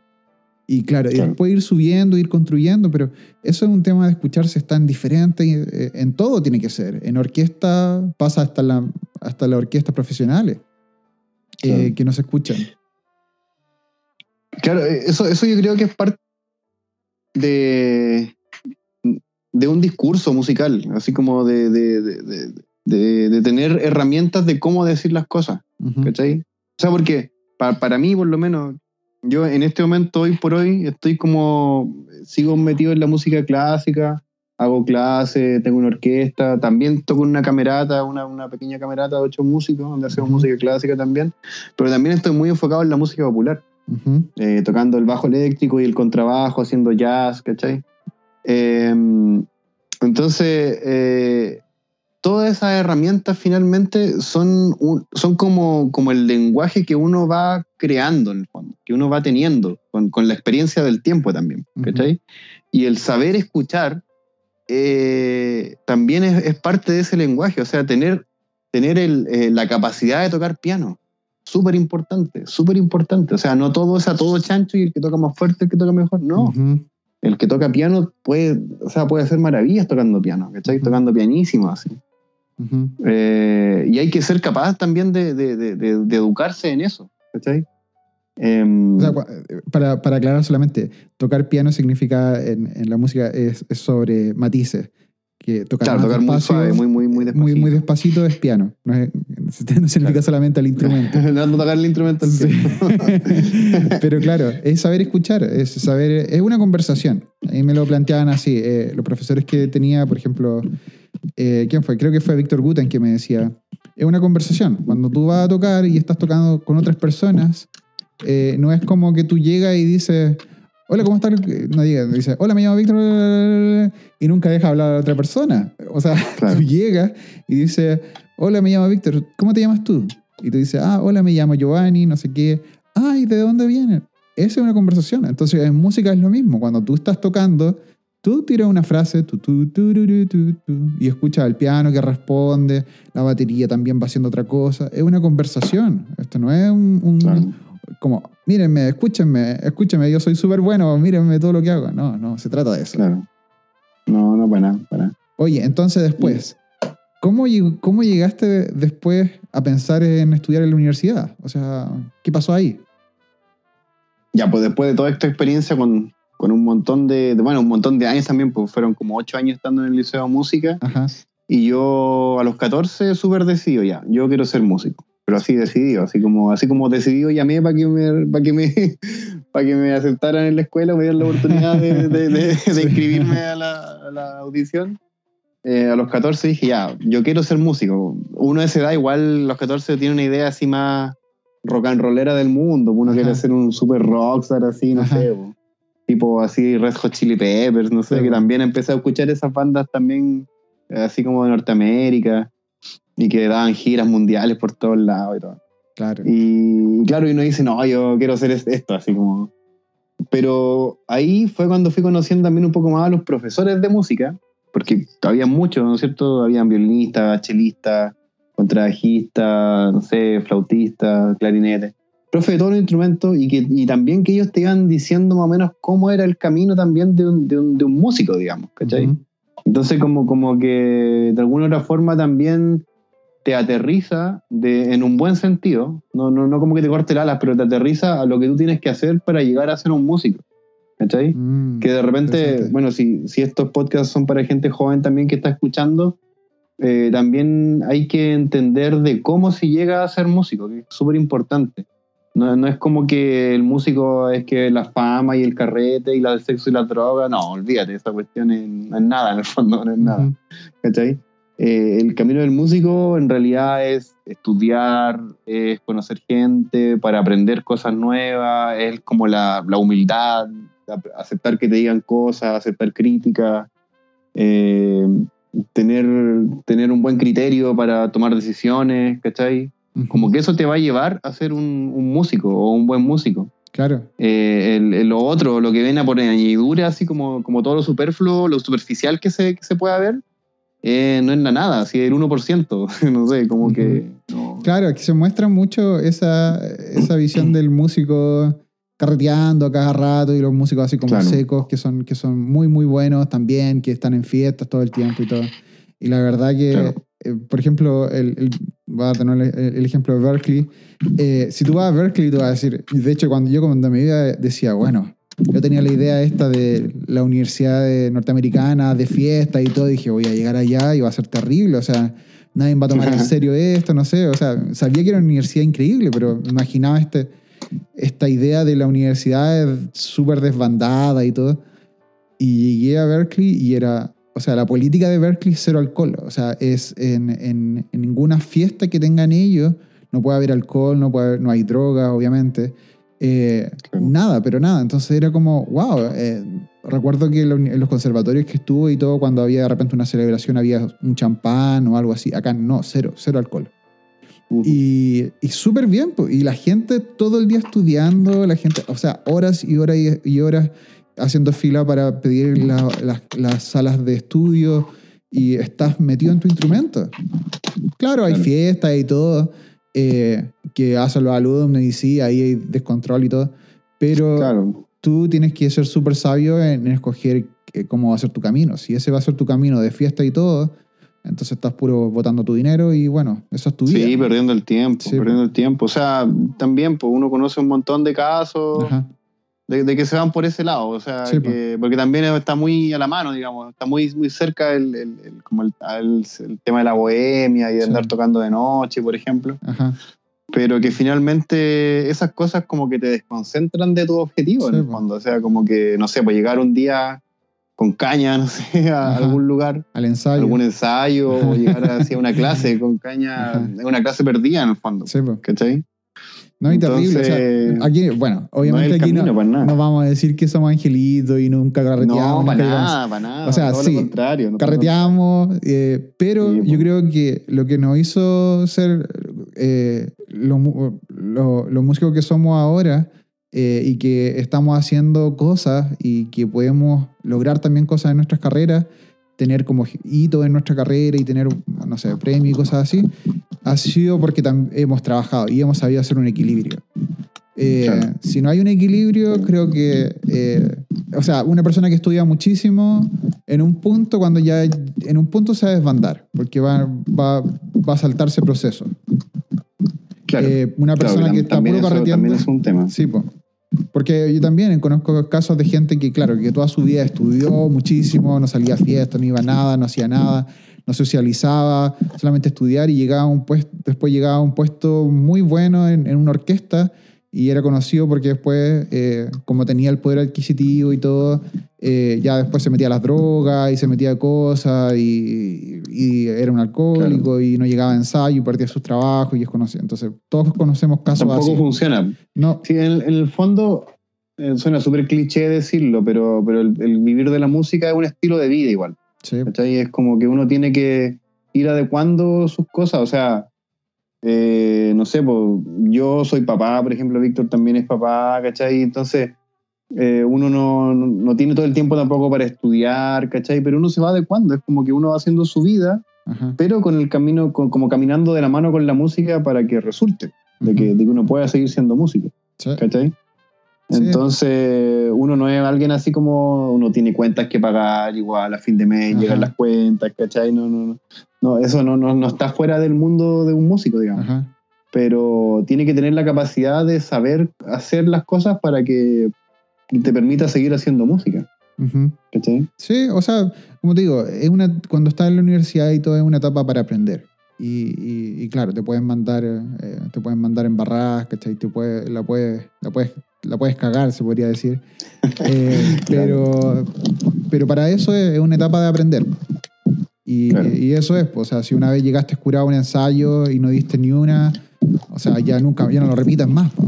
O sea, fue la vez, ¿cachai? O sea, si, si faltaste una clase porque tenías caña, ya fue la vez, ¿cachai? No volver a, a repetirlo y a repetirlo y a Claro. repetirlo. Porque estás perdiendo Sí, dinero. y, y- y ta- también, también en el camino de la música también es importante que no son muchas las oportunidades que se presentan. Eso, O sea, uno se las va buscando y cuando se presenta una oportunidad, en realidad es mejor no cagarla. Es mejor así, pero cagarla cero, cero, cero. Sí. ¿cachai? Porque la oportunidad de, de ahí que se te vuelve a presentar una buena oportunidad, quizás puedan pasar años, ¿cachai?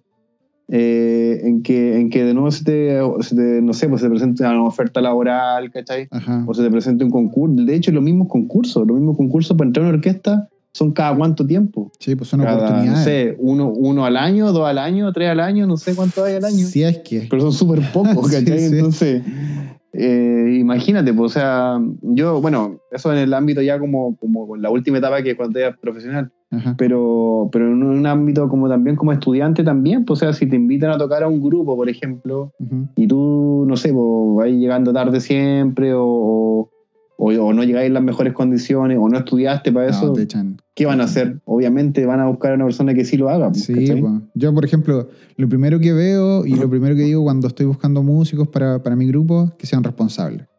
O sea, que sean Claro. responsables, que lleguen a la hora. ¿Por qué? Porque es el tiempo de todo. Si una persona llega tarde, te puedo entender si tuviste un problema una vez. Claro. Pero si tú Claro. llegas tarde ya una segunda vez, eh, ya, ya no te voy a llamar. Ya no voy a llamarte porque lo que uno busca, no sé, si tenemos una hora de ensayo y llegas 10 o 20 minutos tarde, tú, me- tú estás haciendo a todos perder el su tiempo. No es tu tiempo solamente Claro. el que pierdes, sino que el tiempo de todos.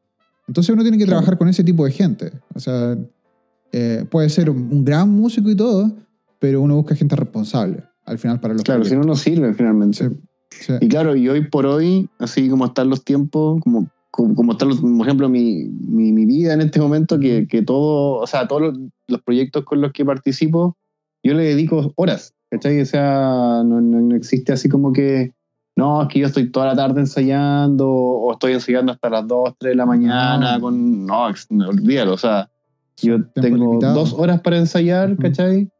Eh, y, y empezamos a la hora y terminamos a la hora porque después tengo un concierto o tengo que ir a dar clase o, o me tengo que ir a mi casa porque también hay que tener vida, porque Sí, no, no podéis Sí. tener así como... Estar eh, así eh, a lo loco. a la- Claro, a disponibilidad et- eternamente. Sí, po. Entonces, Dime, Ya, dime, entonces, sigamos. sí, sigamos. Eh, entonces, después, eh, te fuiste, eh, eh, bueno, primero elegiste una, elegiste una universidad, ¿cómo fue? ¿Cómo fue que te pusiste a investigar? Claro, o sea, a través de los profesores como que fui viendo la- las mejores opciones que habían para estudiar. O Ya. sea, ya después ya me decidí por el contrabajo Ujú. como opción. Y, y ahí la mejor, la mejor opción, eh, o sea, tenía varias opciones. Era como, era, en el fondo era como estudiar con José Miguel Reyes, que era como, el, como el contacto directo que había, como que había confianza como para que por ahí seguir el camino para ser profesional. Entonces estaba la opción de la mayor, o sea, perdón, de la, de la escuela moderna en ese momento y o de la, o la católica, Universidad Católica. Ajá. Entonces, ahí cuando llegó ese momento, eh, la católica había quedado en audición y en la mayor también había quedado en audición, pero mucho antes. Podía, tú podías darla en diciembre, Ya. ¿cachai? Eh, entonces, en diciembre yo me acuerdo haber viajado a Santiago a audicionar para el director de la orquesta de la, de la escuela moderna en ese momento, que era Luis José Recal que era el profesor de viola y director de la orquesta. Entonces ahí conocí a Luis José, que igual es un, es un personaje súper importante como en mi vida musical, que me enseñó un montón de cosas, pues, como director, como músico, como persona, Bueno. ¿cachai? Entonces, eh, Muy famosa también esa orquesta. Claro, fue una orquesta con, con mucha gente, también, también que te encontrás con similar a uno, porque eran, De venían de regiones. ¿cachai? Estaban solos en Santiago, inclusive algunos que venían... Porque yo llegué a Santiago a los 18, digamos, llegué grande, pero había otros, habían otros niños que llegaban a los 12 años, los 13, 14 Oh, ¿En años. serio? Wow. a Santiago, así, Santiago viviendo solo en Santiago o viviendo como, como inclusive en la casa del mismo Luis José, porque yo también alcancé a vivir un año en esa casa, ¿En serio? como en la parte de atrás de la casa, con otros músicos, Él tenía como, de otra como un edad. hostal de cierta forma para... para Claro, la era como, música. un, era, claro, era como un hostal que tenía una pieza ahí, a veces tenía que compartir la pieza, ¿cachai? O a veces me llegaban también, me acuerdo, no sé, pues de repente un día yo desperté, dormí en un camarote arriba Ya. y llegué abajo y chuta, había alguien durmiendo y no sabía quién era. y, y ¿qué, qué onda, así ya, y me fui al ensayo y dijeron, no, no, es que son unos niños de Serena que vienen a tomar clases como una vez al mes, ¿cachai? Y llegaron temprano y como que durmieron un rato ahí. Ah, Oh, ya, y ahí bacán. entendía, pues, ¿cachai?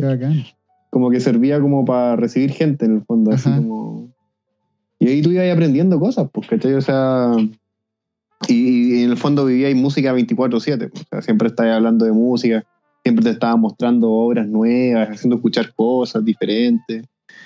Y, y bueno, y, y así fue como que, como que en,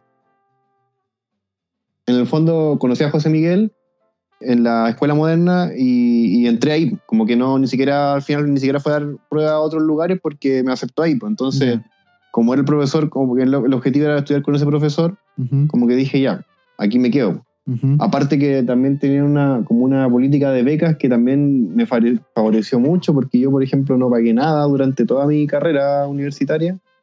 Entonces, conseguir Ah, eso en. Chile creo que son contados con los dedos, Sí, quizás los que han logrado hacer así eso, ¿cachai? Sí, pues de hecho, eso era lo eh, que se, se sabía mucho de esa orquesta también, porque, bueno, uno que viajaban harto, tocaban harto, Claro, y Claro. lo otro es que te- tenían beca completa. Me acuerdo que ese era el- plus que tenía la Universidad Mayor cuando empezó, comenzó. Y era todo así como podían estudiar eh, en diferentes horas, que era muy diferente a un conservatorio, todo era muy moderno.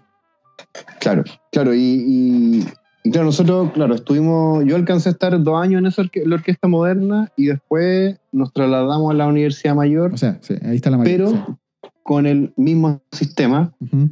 Porque fue como que nos llevaron así como, como un paquete, así como, como que nos compraron a todos, pero bajo las mismas condiciones, o sea, que no pagáramos nada, bien. ni siquiera sí. matrícula, así nada, nada.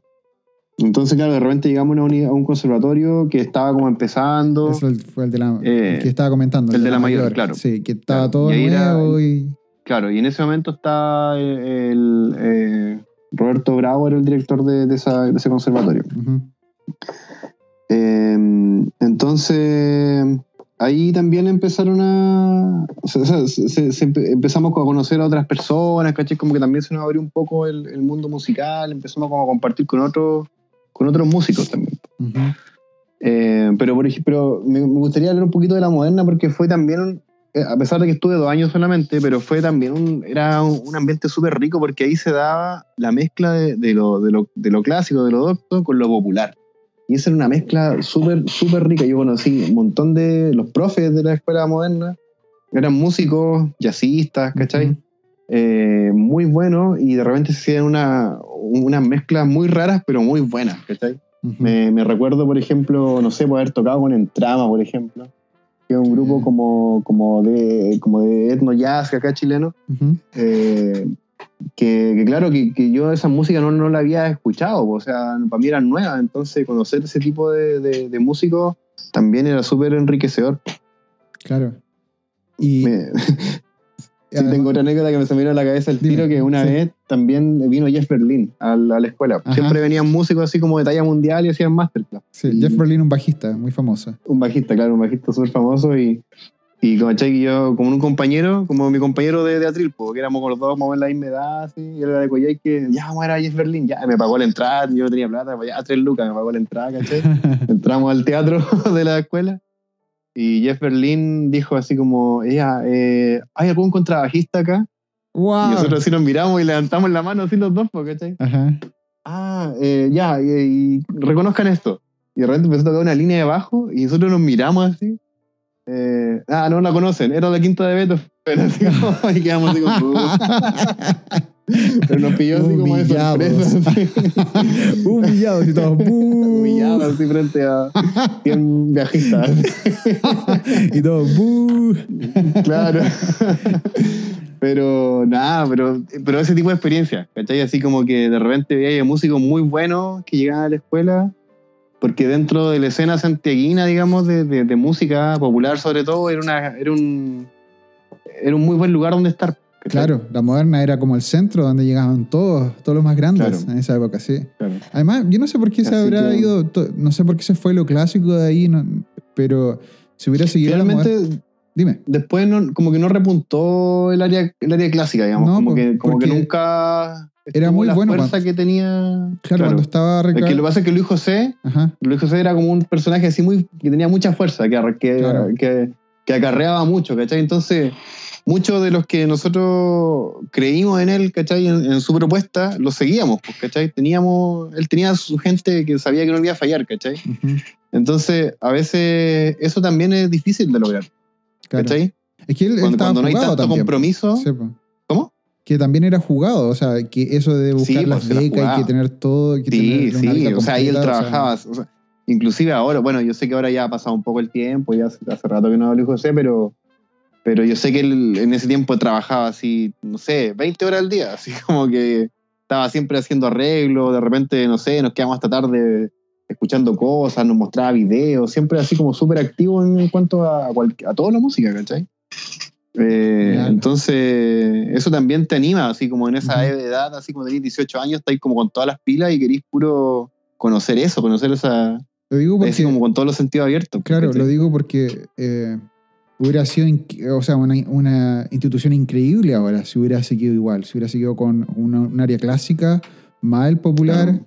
eh, hubiera sido lo que es lo que se está haciendo ahora en todas las escuelas en, en el mundo, que es sumar, sumar las escuelas. Por ejemplo, Berkeley tiene un, un área, un área clásica, eh, eh, pero era muy pequeña. Hasta que Berkeley compró eh, Boston University, o no, Boston. Conservatory.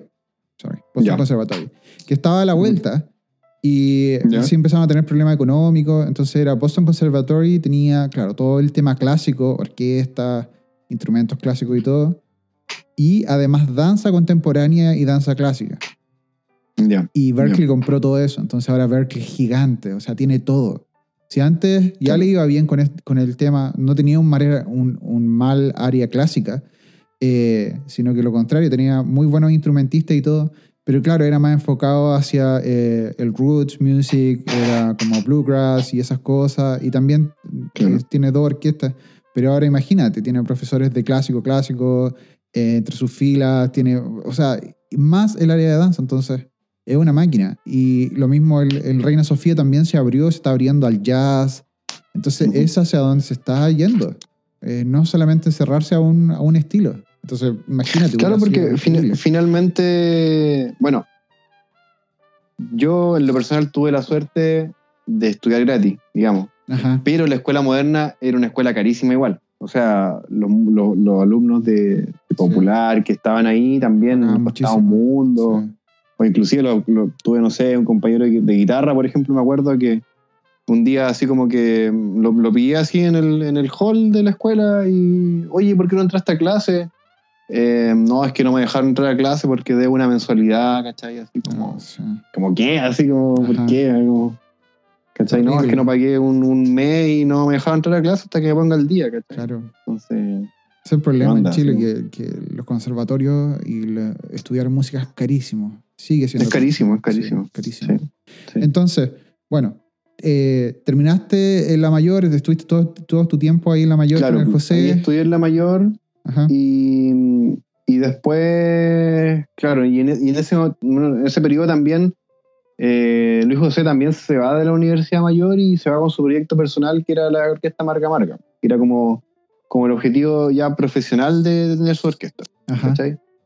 Entonces, claro, ahí también yo tengo un súper buen ejemplo, una súper buena visión de cómo se fueron, cómo se le fueron dando las cosas a un músico, a un músico como Luis José Recart que él como que inventó su proyecto y, y lo fue avanzando desde hacer una orquesta, digamos, como juvenil, ensayar dos días a la semana, a después tener una orquesta ya un poquito más profesional, ensayar todos los días de la semana, porque nosotros ensayamos todos los días, o sea, de lunes a viernes, tres horas, todos los días. Wow. ¿cachai? Entonces era como un trabajo en el fondo, o sea, Ajá. te pagaban, no sé, lo que valía tu mensualidad, que eran, no sé, unos 300 mil pesos, qué sé yo, Ajá. pero tú estabas trabajando para eso, ¿cachai? Sí. Y dabas un montón de conciertos, hay un montón de giras, ¿cachai? Entonces Ajá. no era así como gratis que te estuvieran regalando la, la- la oportunidad. Y aparte también tenías que sacarte buenas notas pues, y rendir como en, como en lo académico, o sea, Claro. ser bueno en teoría, ser bueno en armonía, porque si no, no, no, pues, ¿cachai? Ajá. Estamos becando. Ajá. Entonces yo siempre entendí bien eso, ¿cachai? Como que decía, no me puedo echar ramos, no me puedo echar, o sea, pase lo que pase, no me puedo echar tengo que estar, siempre estar estudiando, siempre estar avanzando. Y entonces yo debo, yo debo decir, yo soy un agradecido como de ese sistema y, y de esas personas que, que- que me ayudaron en ese momento y que me permitieron como, como poder ser un profesional de la música, pues, como, como dedicarme profesionalmente. Sí, pues, por haber terminado tu carrera también ahí y todo. Claro, claro, claro. Entonces, Entonces, después te recibiste. eh, cuéntame qué, qué siguió después. claro, después de eso, bueno, me encontré como con el mundo laboral, pues, así como. Como que ya, ¿qué hacemos ahora? ¿Dónde trabajo? ¿Cachai? Ajá. Y ahí, me- y ahí también te das cuenta que, claro, porque antes de eso siempre estaba tocando, como en la orquesta donde participaba, entonces, y tenía un buen ritmo, ¿cachai? Y de repente como que fue de, de todo a cero, así como que, puta, no estoy tocando en ninguna orquesta, ya. Después empecé a conseguir trabajo así como tocamos en una orquesta en Providencia, me empezaron a llamar de Talca, como de la orquesta así que, que andaban rodando, pero, pero igual no eran a tiempo completo.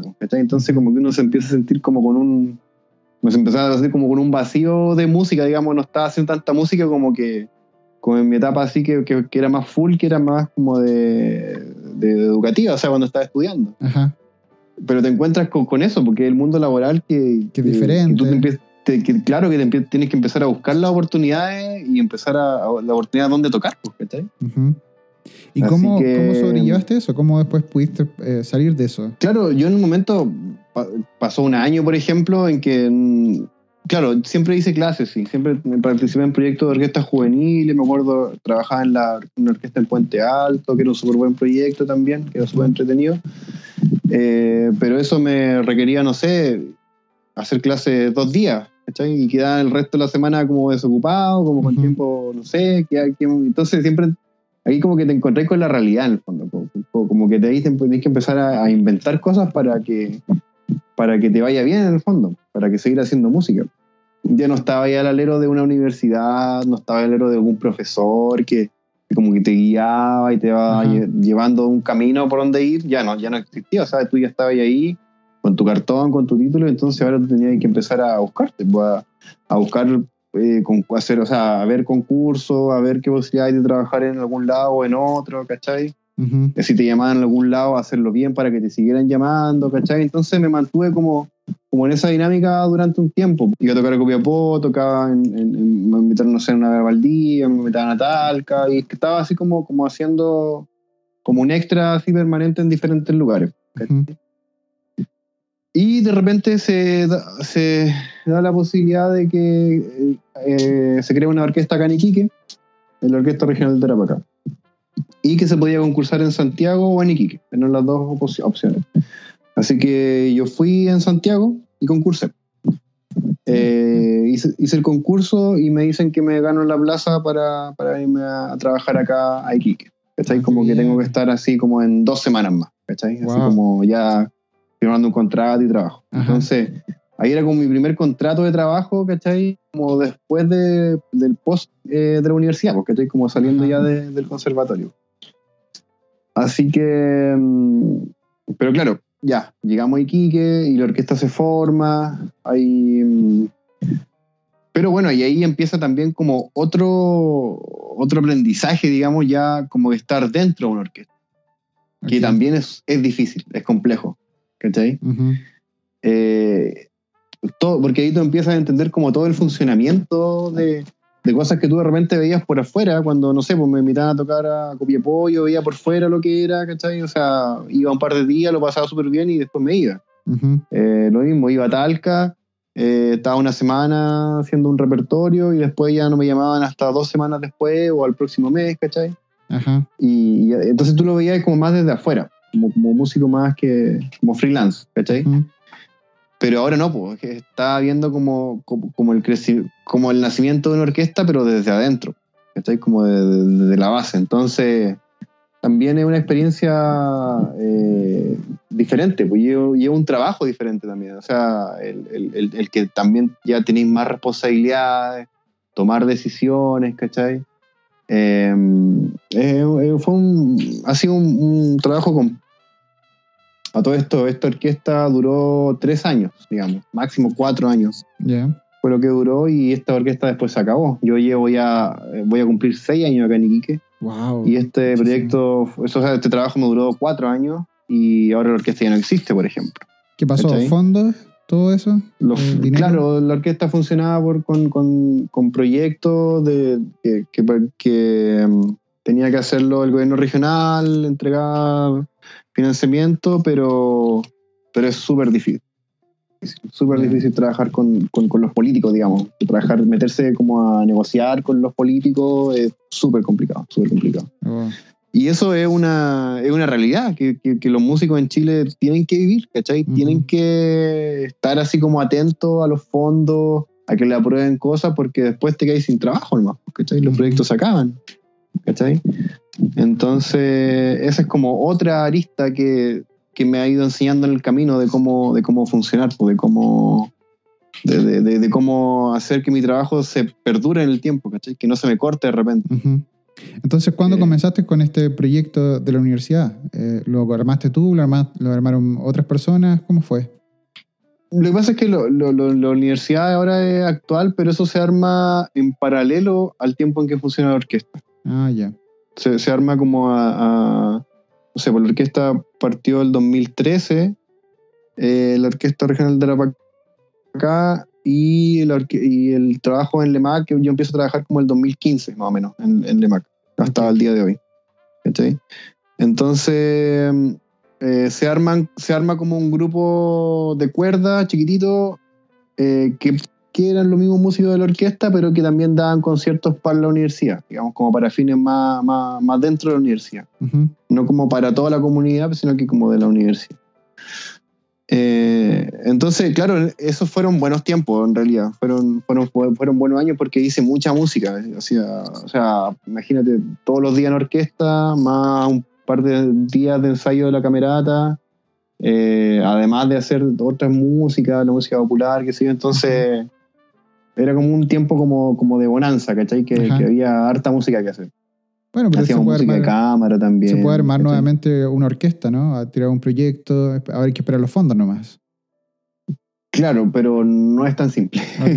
No es tan simple, no, no, no, no, no ha sido tan simple. O sea, inclusive con la misma camerata que estamos como, como armados, digamos, Ajá. no se ha logrado algo que, que- que en el fondo suena así como que, oye, pero ustedes ya están armados, igual tienen un financiamiento como más o menos permanente, ustedes podrían optar a cosas más grandes, pedir montos más grandes, trabajar más. Pero claro, pero hay que tener el tiempo, hay que tener las habilidades para hacer esos proyectos, hay que Claro. tener eh, O sea, alguien la, experticia para que Para funcionen esos proyecto. proyectos. Claro, Claro, para ganártelo y para hacerlo funcionar. Claro, a lo mejor eh, ayudarse con, con algún, algún representante de la cultura allá en, en Iquique, eh, que trabaje en el gobierno, que trabaje y que pueda ayudarnos para, para mover. Porque claro, Sí, lo- de cierta, pero de cierta forma es como el trabajo, eh, que se tiene- es como un triple trabajo que tienen que hacer, además de armar la orquesta, Claro. armar repertorio, todo lo demás. Y además de Claro. eso, eh, tienen que hacer el proyecto, que además es gigante. Claro, y eso es lo difícil, eso es lo difícil de... En- Entonces, ¿qué es lo que pasó con, con esta orquesta que finalmente se acaba, que funciona de 2013 hasta el 2017? Ujú.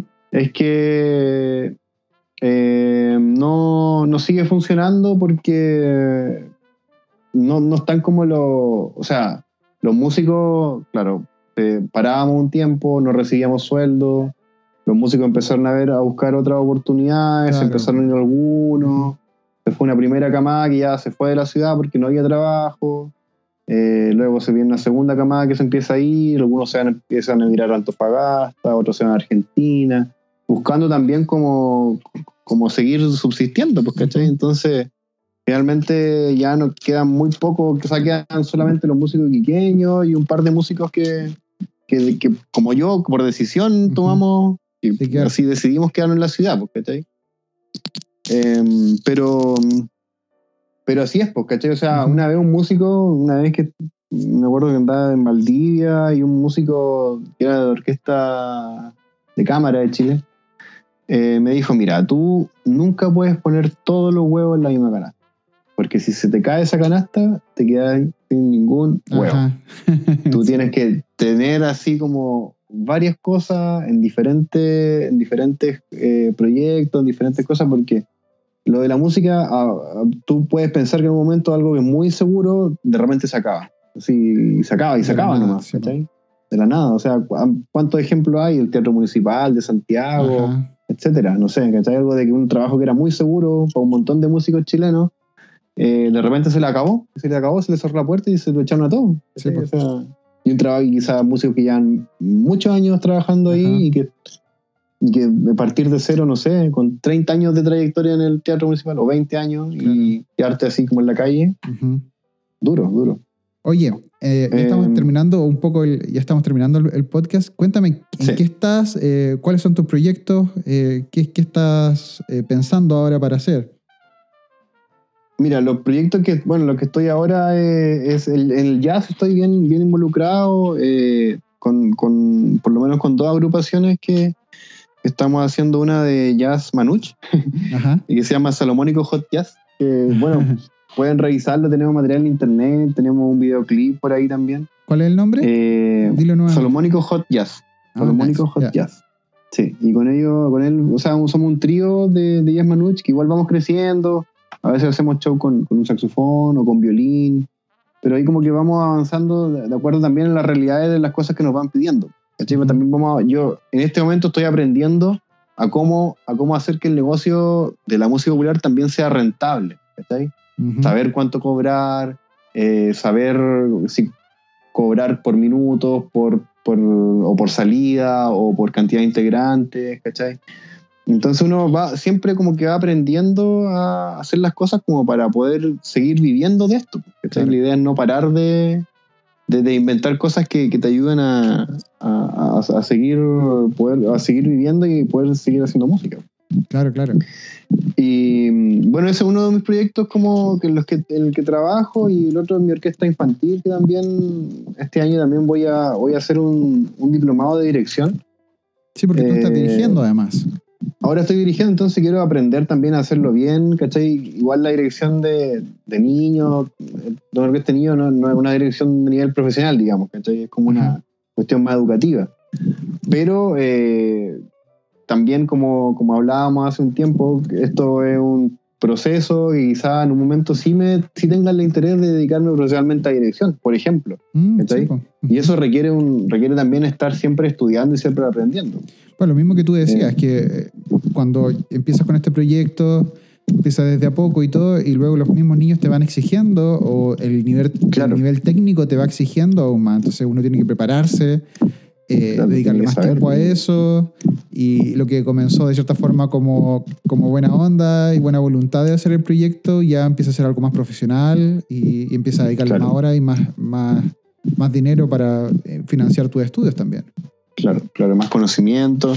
Así que hoy por hoy, eh, claro, estoy como buscando patrocinadores Sí. para este, para este curso, porque claro, también me he dado cuenta que, que- que el ser músico también requiere de patrocinios también. pues, o sea, Ujú. ser músico requiere un montón de cosas, es comprar cuerdas, es comprar instrumentos, es probar un instrumento, tocar otro, qué sé yo, eh, estudiar, eh, son clases, eh, son muchas cosas. Entonces, a veces también eh, tú tienes que hacer como conexiones comerciales con alguna tienda o con alguna empresa, o, o en mi caso, por ejemplo, yo con la universidad estoy ahí negociando una, una forma porque también es el trabajo se que estoy haciendo a ellos, ¿cachai? Ujú. O sea, es para, es como, claro, es para el bien mío porque estoy aprendiendo, pero también es para que un profesional de, de- de su universidad eh, también se, se, se capacite, ¿cachai? Sí. O sea, también es una buena imagen para, Bueno, eso, que... eso ocurre en todos lados. O sea, es que hay que mostrar el caso de en otras universidades, los profesores se van a perfeccionar. Claro, ¿Para, Claro. ¿Para qué? Para hacer su trabajo mejor. Y eso lo paga la universidad. claro. Así que, bueno, esos son mis proyectos. Pues, y bueno, y también trabajo en un colegio que. Por ahí soy profesor de música. Ahí hago.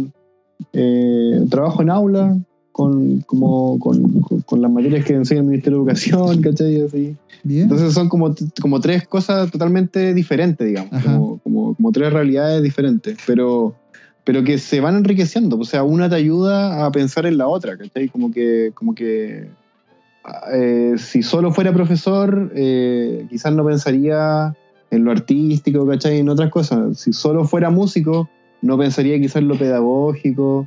Si, si, si no tocara música popular, eh, no me daría cuenta de cómo hay que, de, que, de cómo tiene que ser un show, un espectáculo quizás. No sé. Entonces, toda- todas las cosas, todas la- la- las aristas que tú vas teniendo como músico, porque eso sí, yo considero que yo soy músico a tiempo completo, o sea, no me dedico a otra cosa. Claro. No, no, no, no, no tengo, no hago ni Uber, no, no, no, no, no gasto mi tiempo en otras actividades, ¿cachai? No, solamente en cosas musicales, Muy bien. ¿cachai? Entonces, por ese lado me considero que, que, que me, que me he desarrollado bien, pues yo me siento muy de- bien desarrollado, ¿cachai? Ujú. Pese a no estar así como en un primer nivel de la orquesta top, quizás de Chile o, o del mundo, incluso, no sé. Eh, pero puedo dedicarme a, a- a hacer música nomás. O sea, Claro, tú te estás desarrollando profesionalmente en tu forma. claro, claro. Con, con tus Entonces- proyectos, con, con tus eh, trabajos que estás realizando. Entonces eso está muy bien. Obviamente. Y sí. siempre con, con ideas en la cabeza que van que se van gestando hasta que me, hasta que tengo como ya las condiciones para pum, hacerlo, ¿cachai? Muy bien. Como que eso también es algo súper importante, como que el siempre tener, soñar con cosas, ¿cachai? Que a veces pueden ser súper imposibles, así como verla súper lejana o no, esta cuestión, pero tenerla ahí porque esa idea, como que si está en tu cabeza, va a ir creciendo, va a ir creciendo y en algún momento tú te vas a dar cuenta de cómo realizarlo. Y ahí va a ser el momento en que se realiza. Quizás, an- quizás antes no era, no era el momento en que tú lo podías hacer. Pero esto mismo, por ejemplo, de la dirección, era algo que yo no decía cómo, o sea, cómo. Entonces ya, lo, lo tenía de hace años, años atrás, así pensando cómo hacerlo, hasta que ya conseguí un lugar que me permitiera, eh, no sé, una infraestructura primero que nada, un lugar donde hacer los ensayos. ¿Cachai? Y después vais consiguiendo, eh, ya, instrumentos, instrumentos tienen que tener los niños, después tú vas haciendo un proyecto y te podéis conseguir instrumentos, y así vais formando como tu- tus cosas, pues, ¿cachai? Pero todo lleva tiempo y, como que eh, nunca hay que dejar de, soñar en eso, o sea, de- de pensar en un ideal para ti, ¿cachai? Y cuando ya logra eso, como cuidarlo y seguir avanzando y seguir pensando en mejores cosas para ese proyecto, que vayan creciendo, ¿cachai? Como que eso es lo que yo le podría decir a la, a la gente que esté escuchando este podcast, que, que, que no dejen de creer en, en que es posible, ¿cachai? Es posible. Bellísimo. Oye, muchísimas gracias por tu tiempo. Giovanni, eh, toda la suerte y el éxito del mundo para ti. Eh, si la gente te quiere contactar, ¿algún email? Eh, sí, mira, yo, yo mi, mi mail profesional es profesional.contrabajo.gmail.com. Eh, ¿Algún yo website actualmente vivo. o algo así? ¿Algún SoundCloud o YouTube channel o algo así? Eh, per- mira, mi personal tengo solamente, tengo un Facebook que es Giovanni Torres Músico, que Ajá. es donde subo toda mi actividad musical, o Ah, sea, perfecto. tocando jazz, eh, haciendo orquesta la infantil, eh, dando clases a veces, o, o tocando canciones, de repente me grabo así, tocando algunas cosas, qué sé yo. Ahí se puede revisar como lo que estoy haciendo actualmente, digamos. Perfecto. Eh, una- llevo un perfil abierto que, que- que acepto así como a todo el mundo porque es como una vitrina en el fondo que de las cosas que uno va haciendo. Muy bien. ¿Cachai? Oye, muchísimas gracias. eso. Sí, muchísimas gracias por tu tiempo. Eh, fue un, un placer es- estar conversando contigo. Eh, muy, muy bonita historia. Eh, nos quedan muchísimas cosas por conversar más. Así que eh, totalmente invitado para, un- para una segunda oportunidad para que conversemos. Sí, más. podemos, sí, podemos, podemos, podemos hacer otra, otra conversación y también la hora se pasó volando, dos horas. Sí, casi Como dos si- horas. Oye, un gran abrazo y estamos conversando Sí, muy bueno. pronto. Que esté muy bien. Ya, pues, mucho- muchas gracias, que estés bien. Igual, chao, chao. Chao.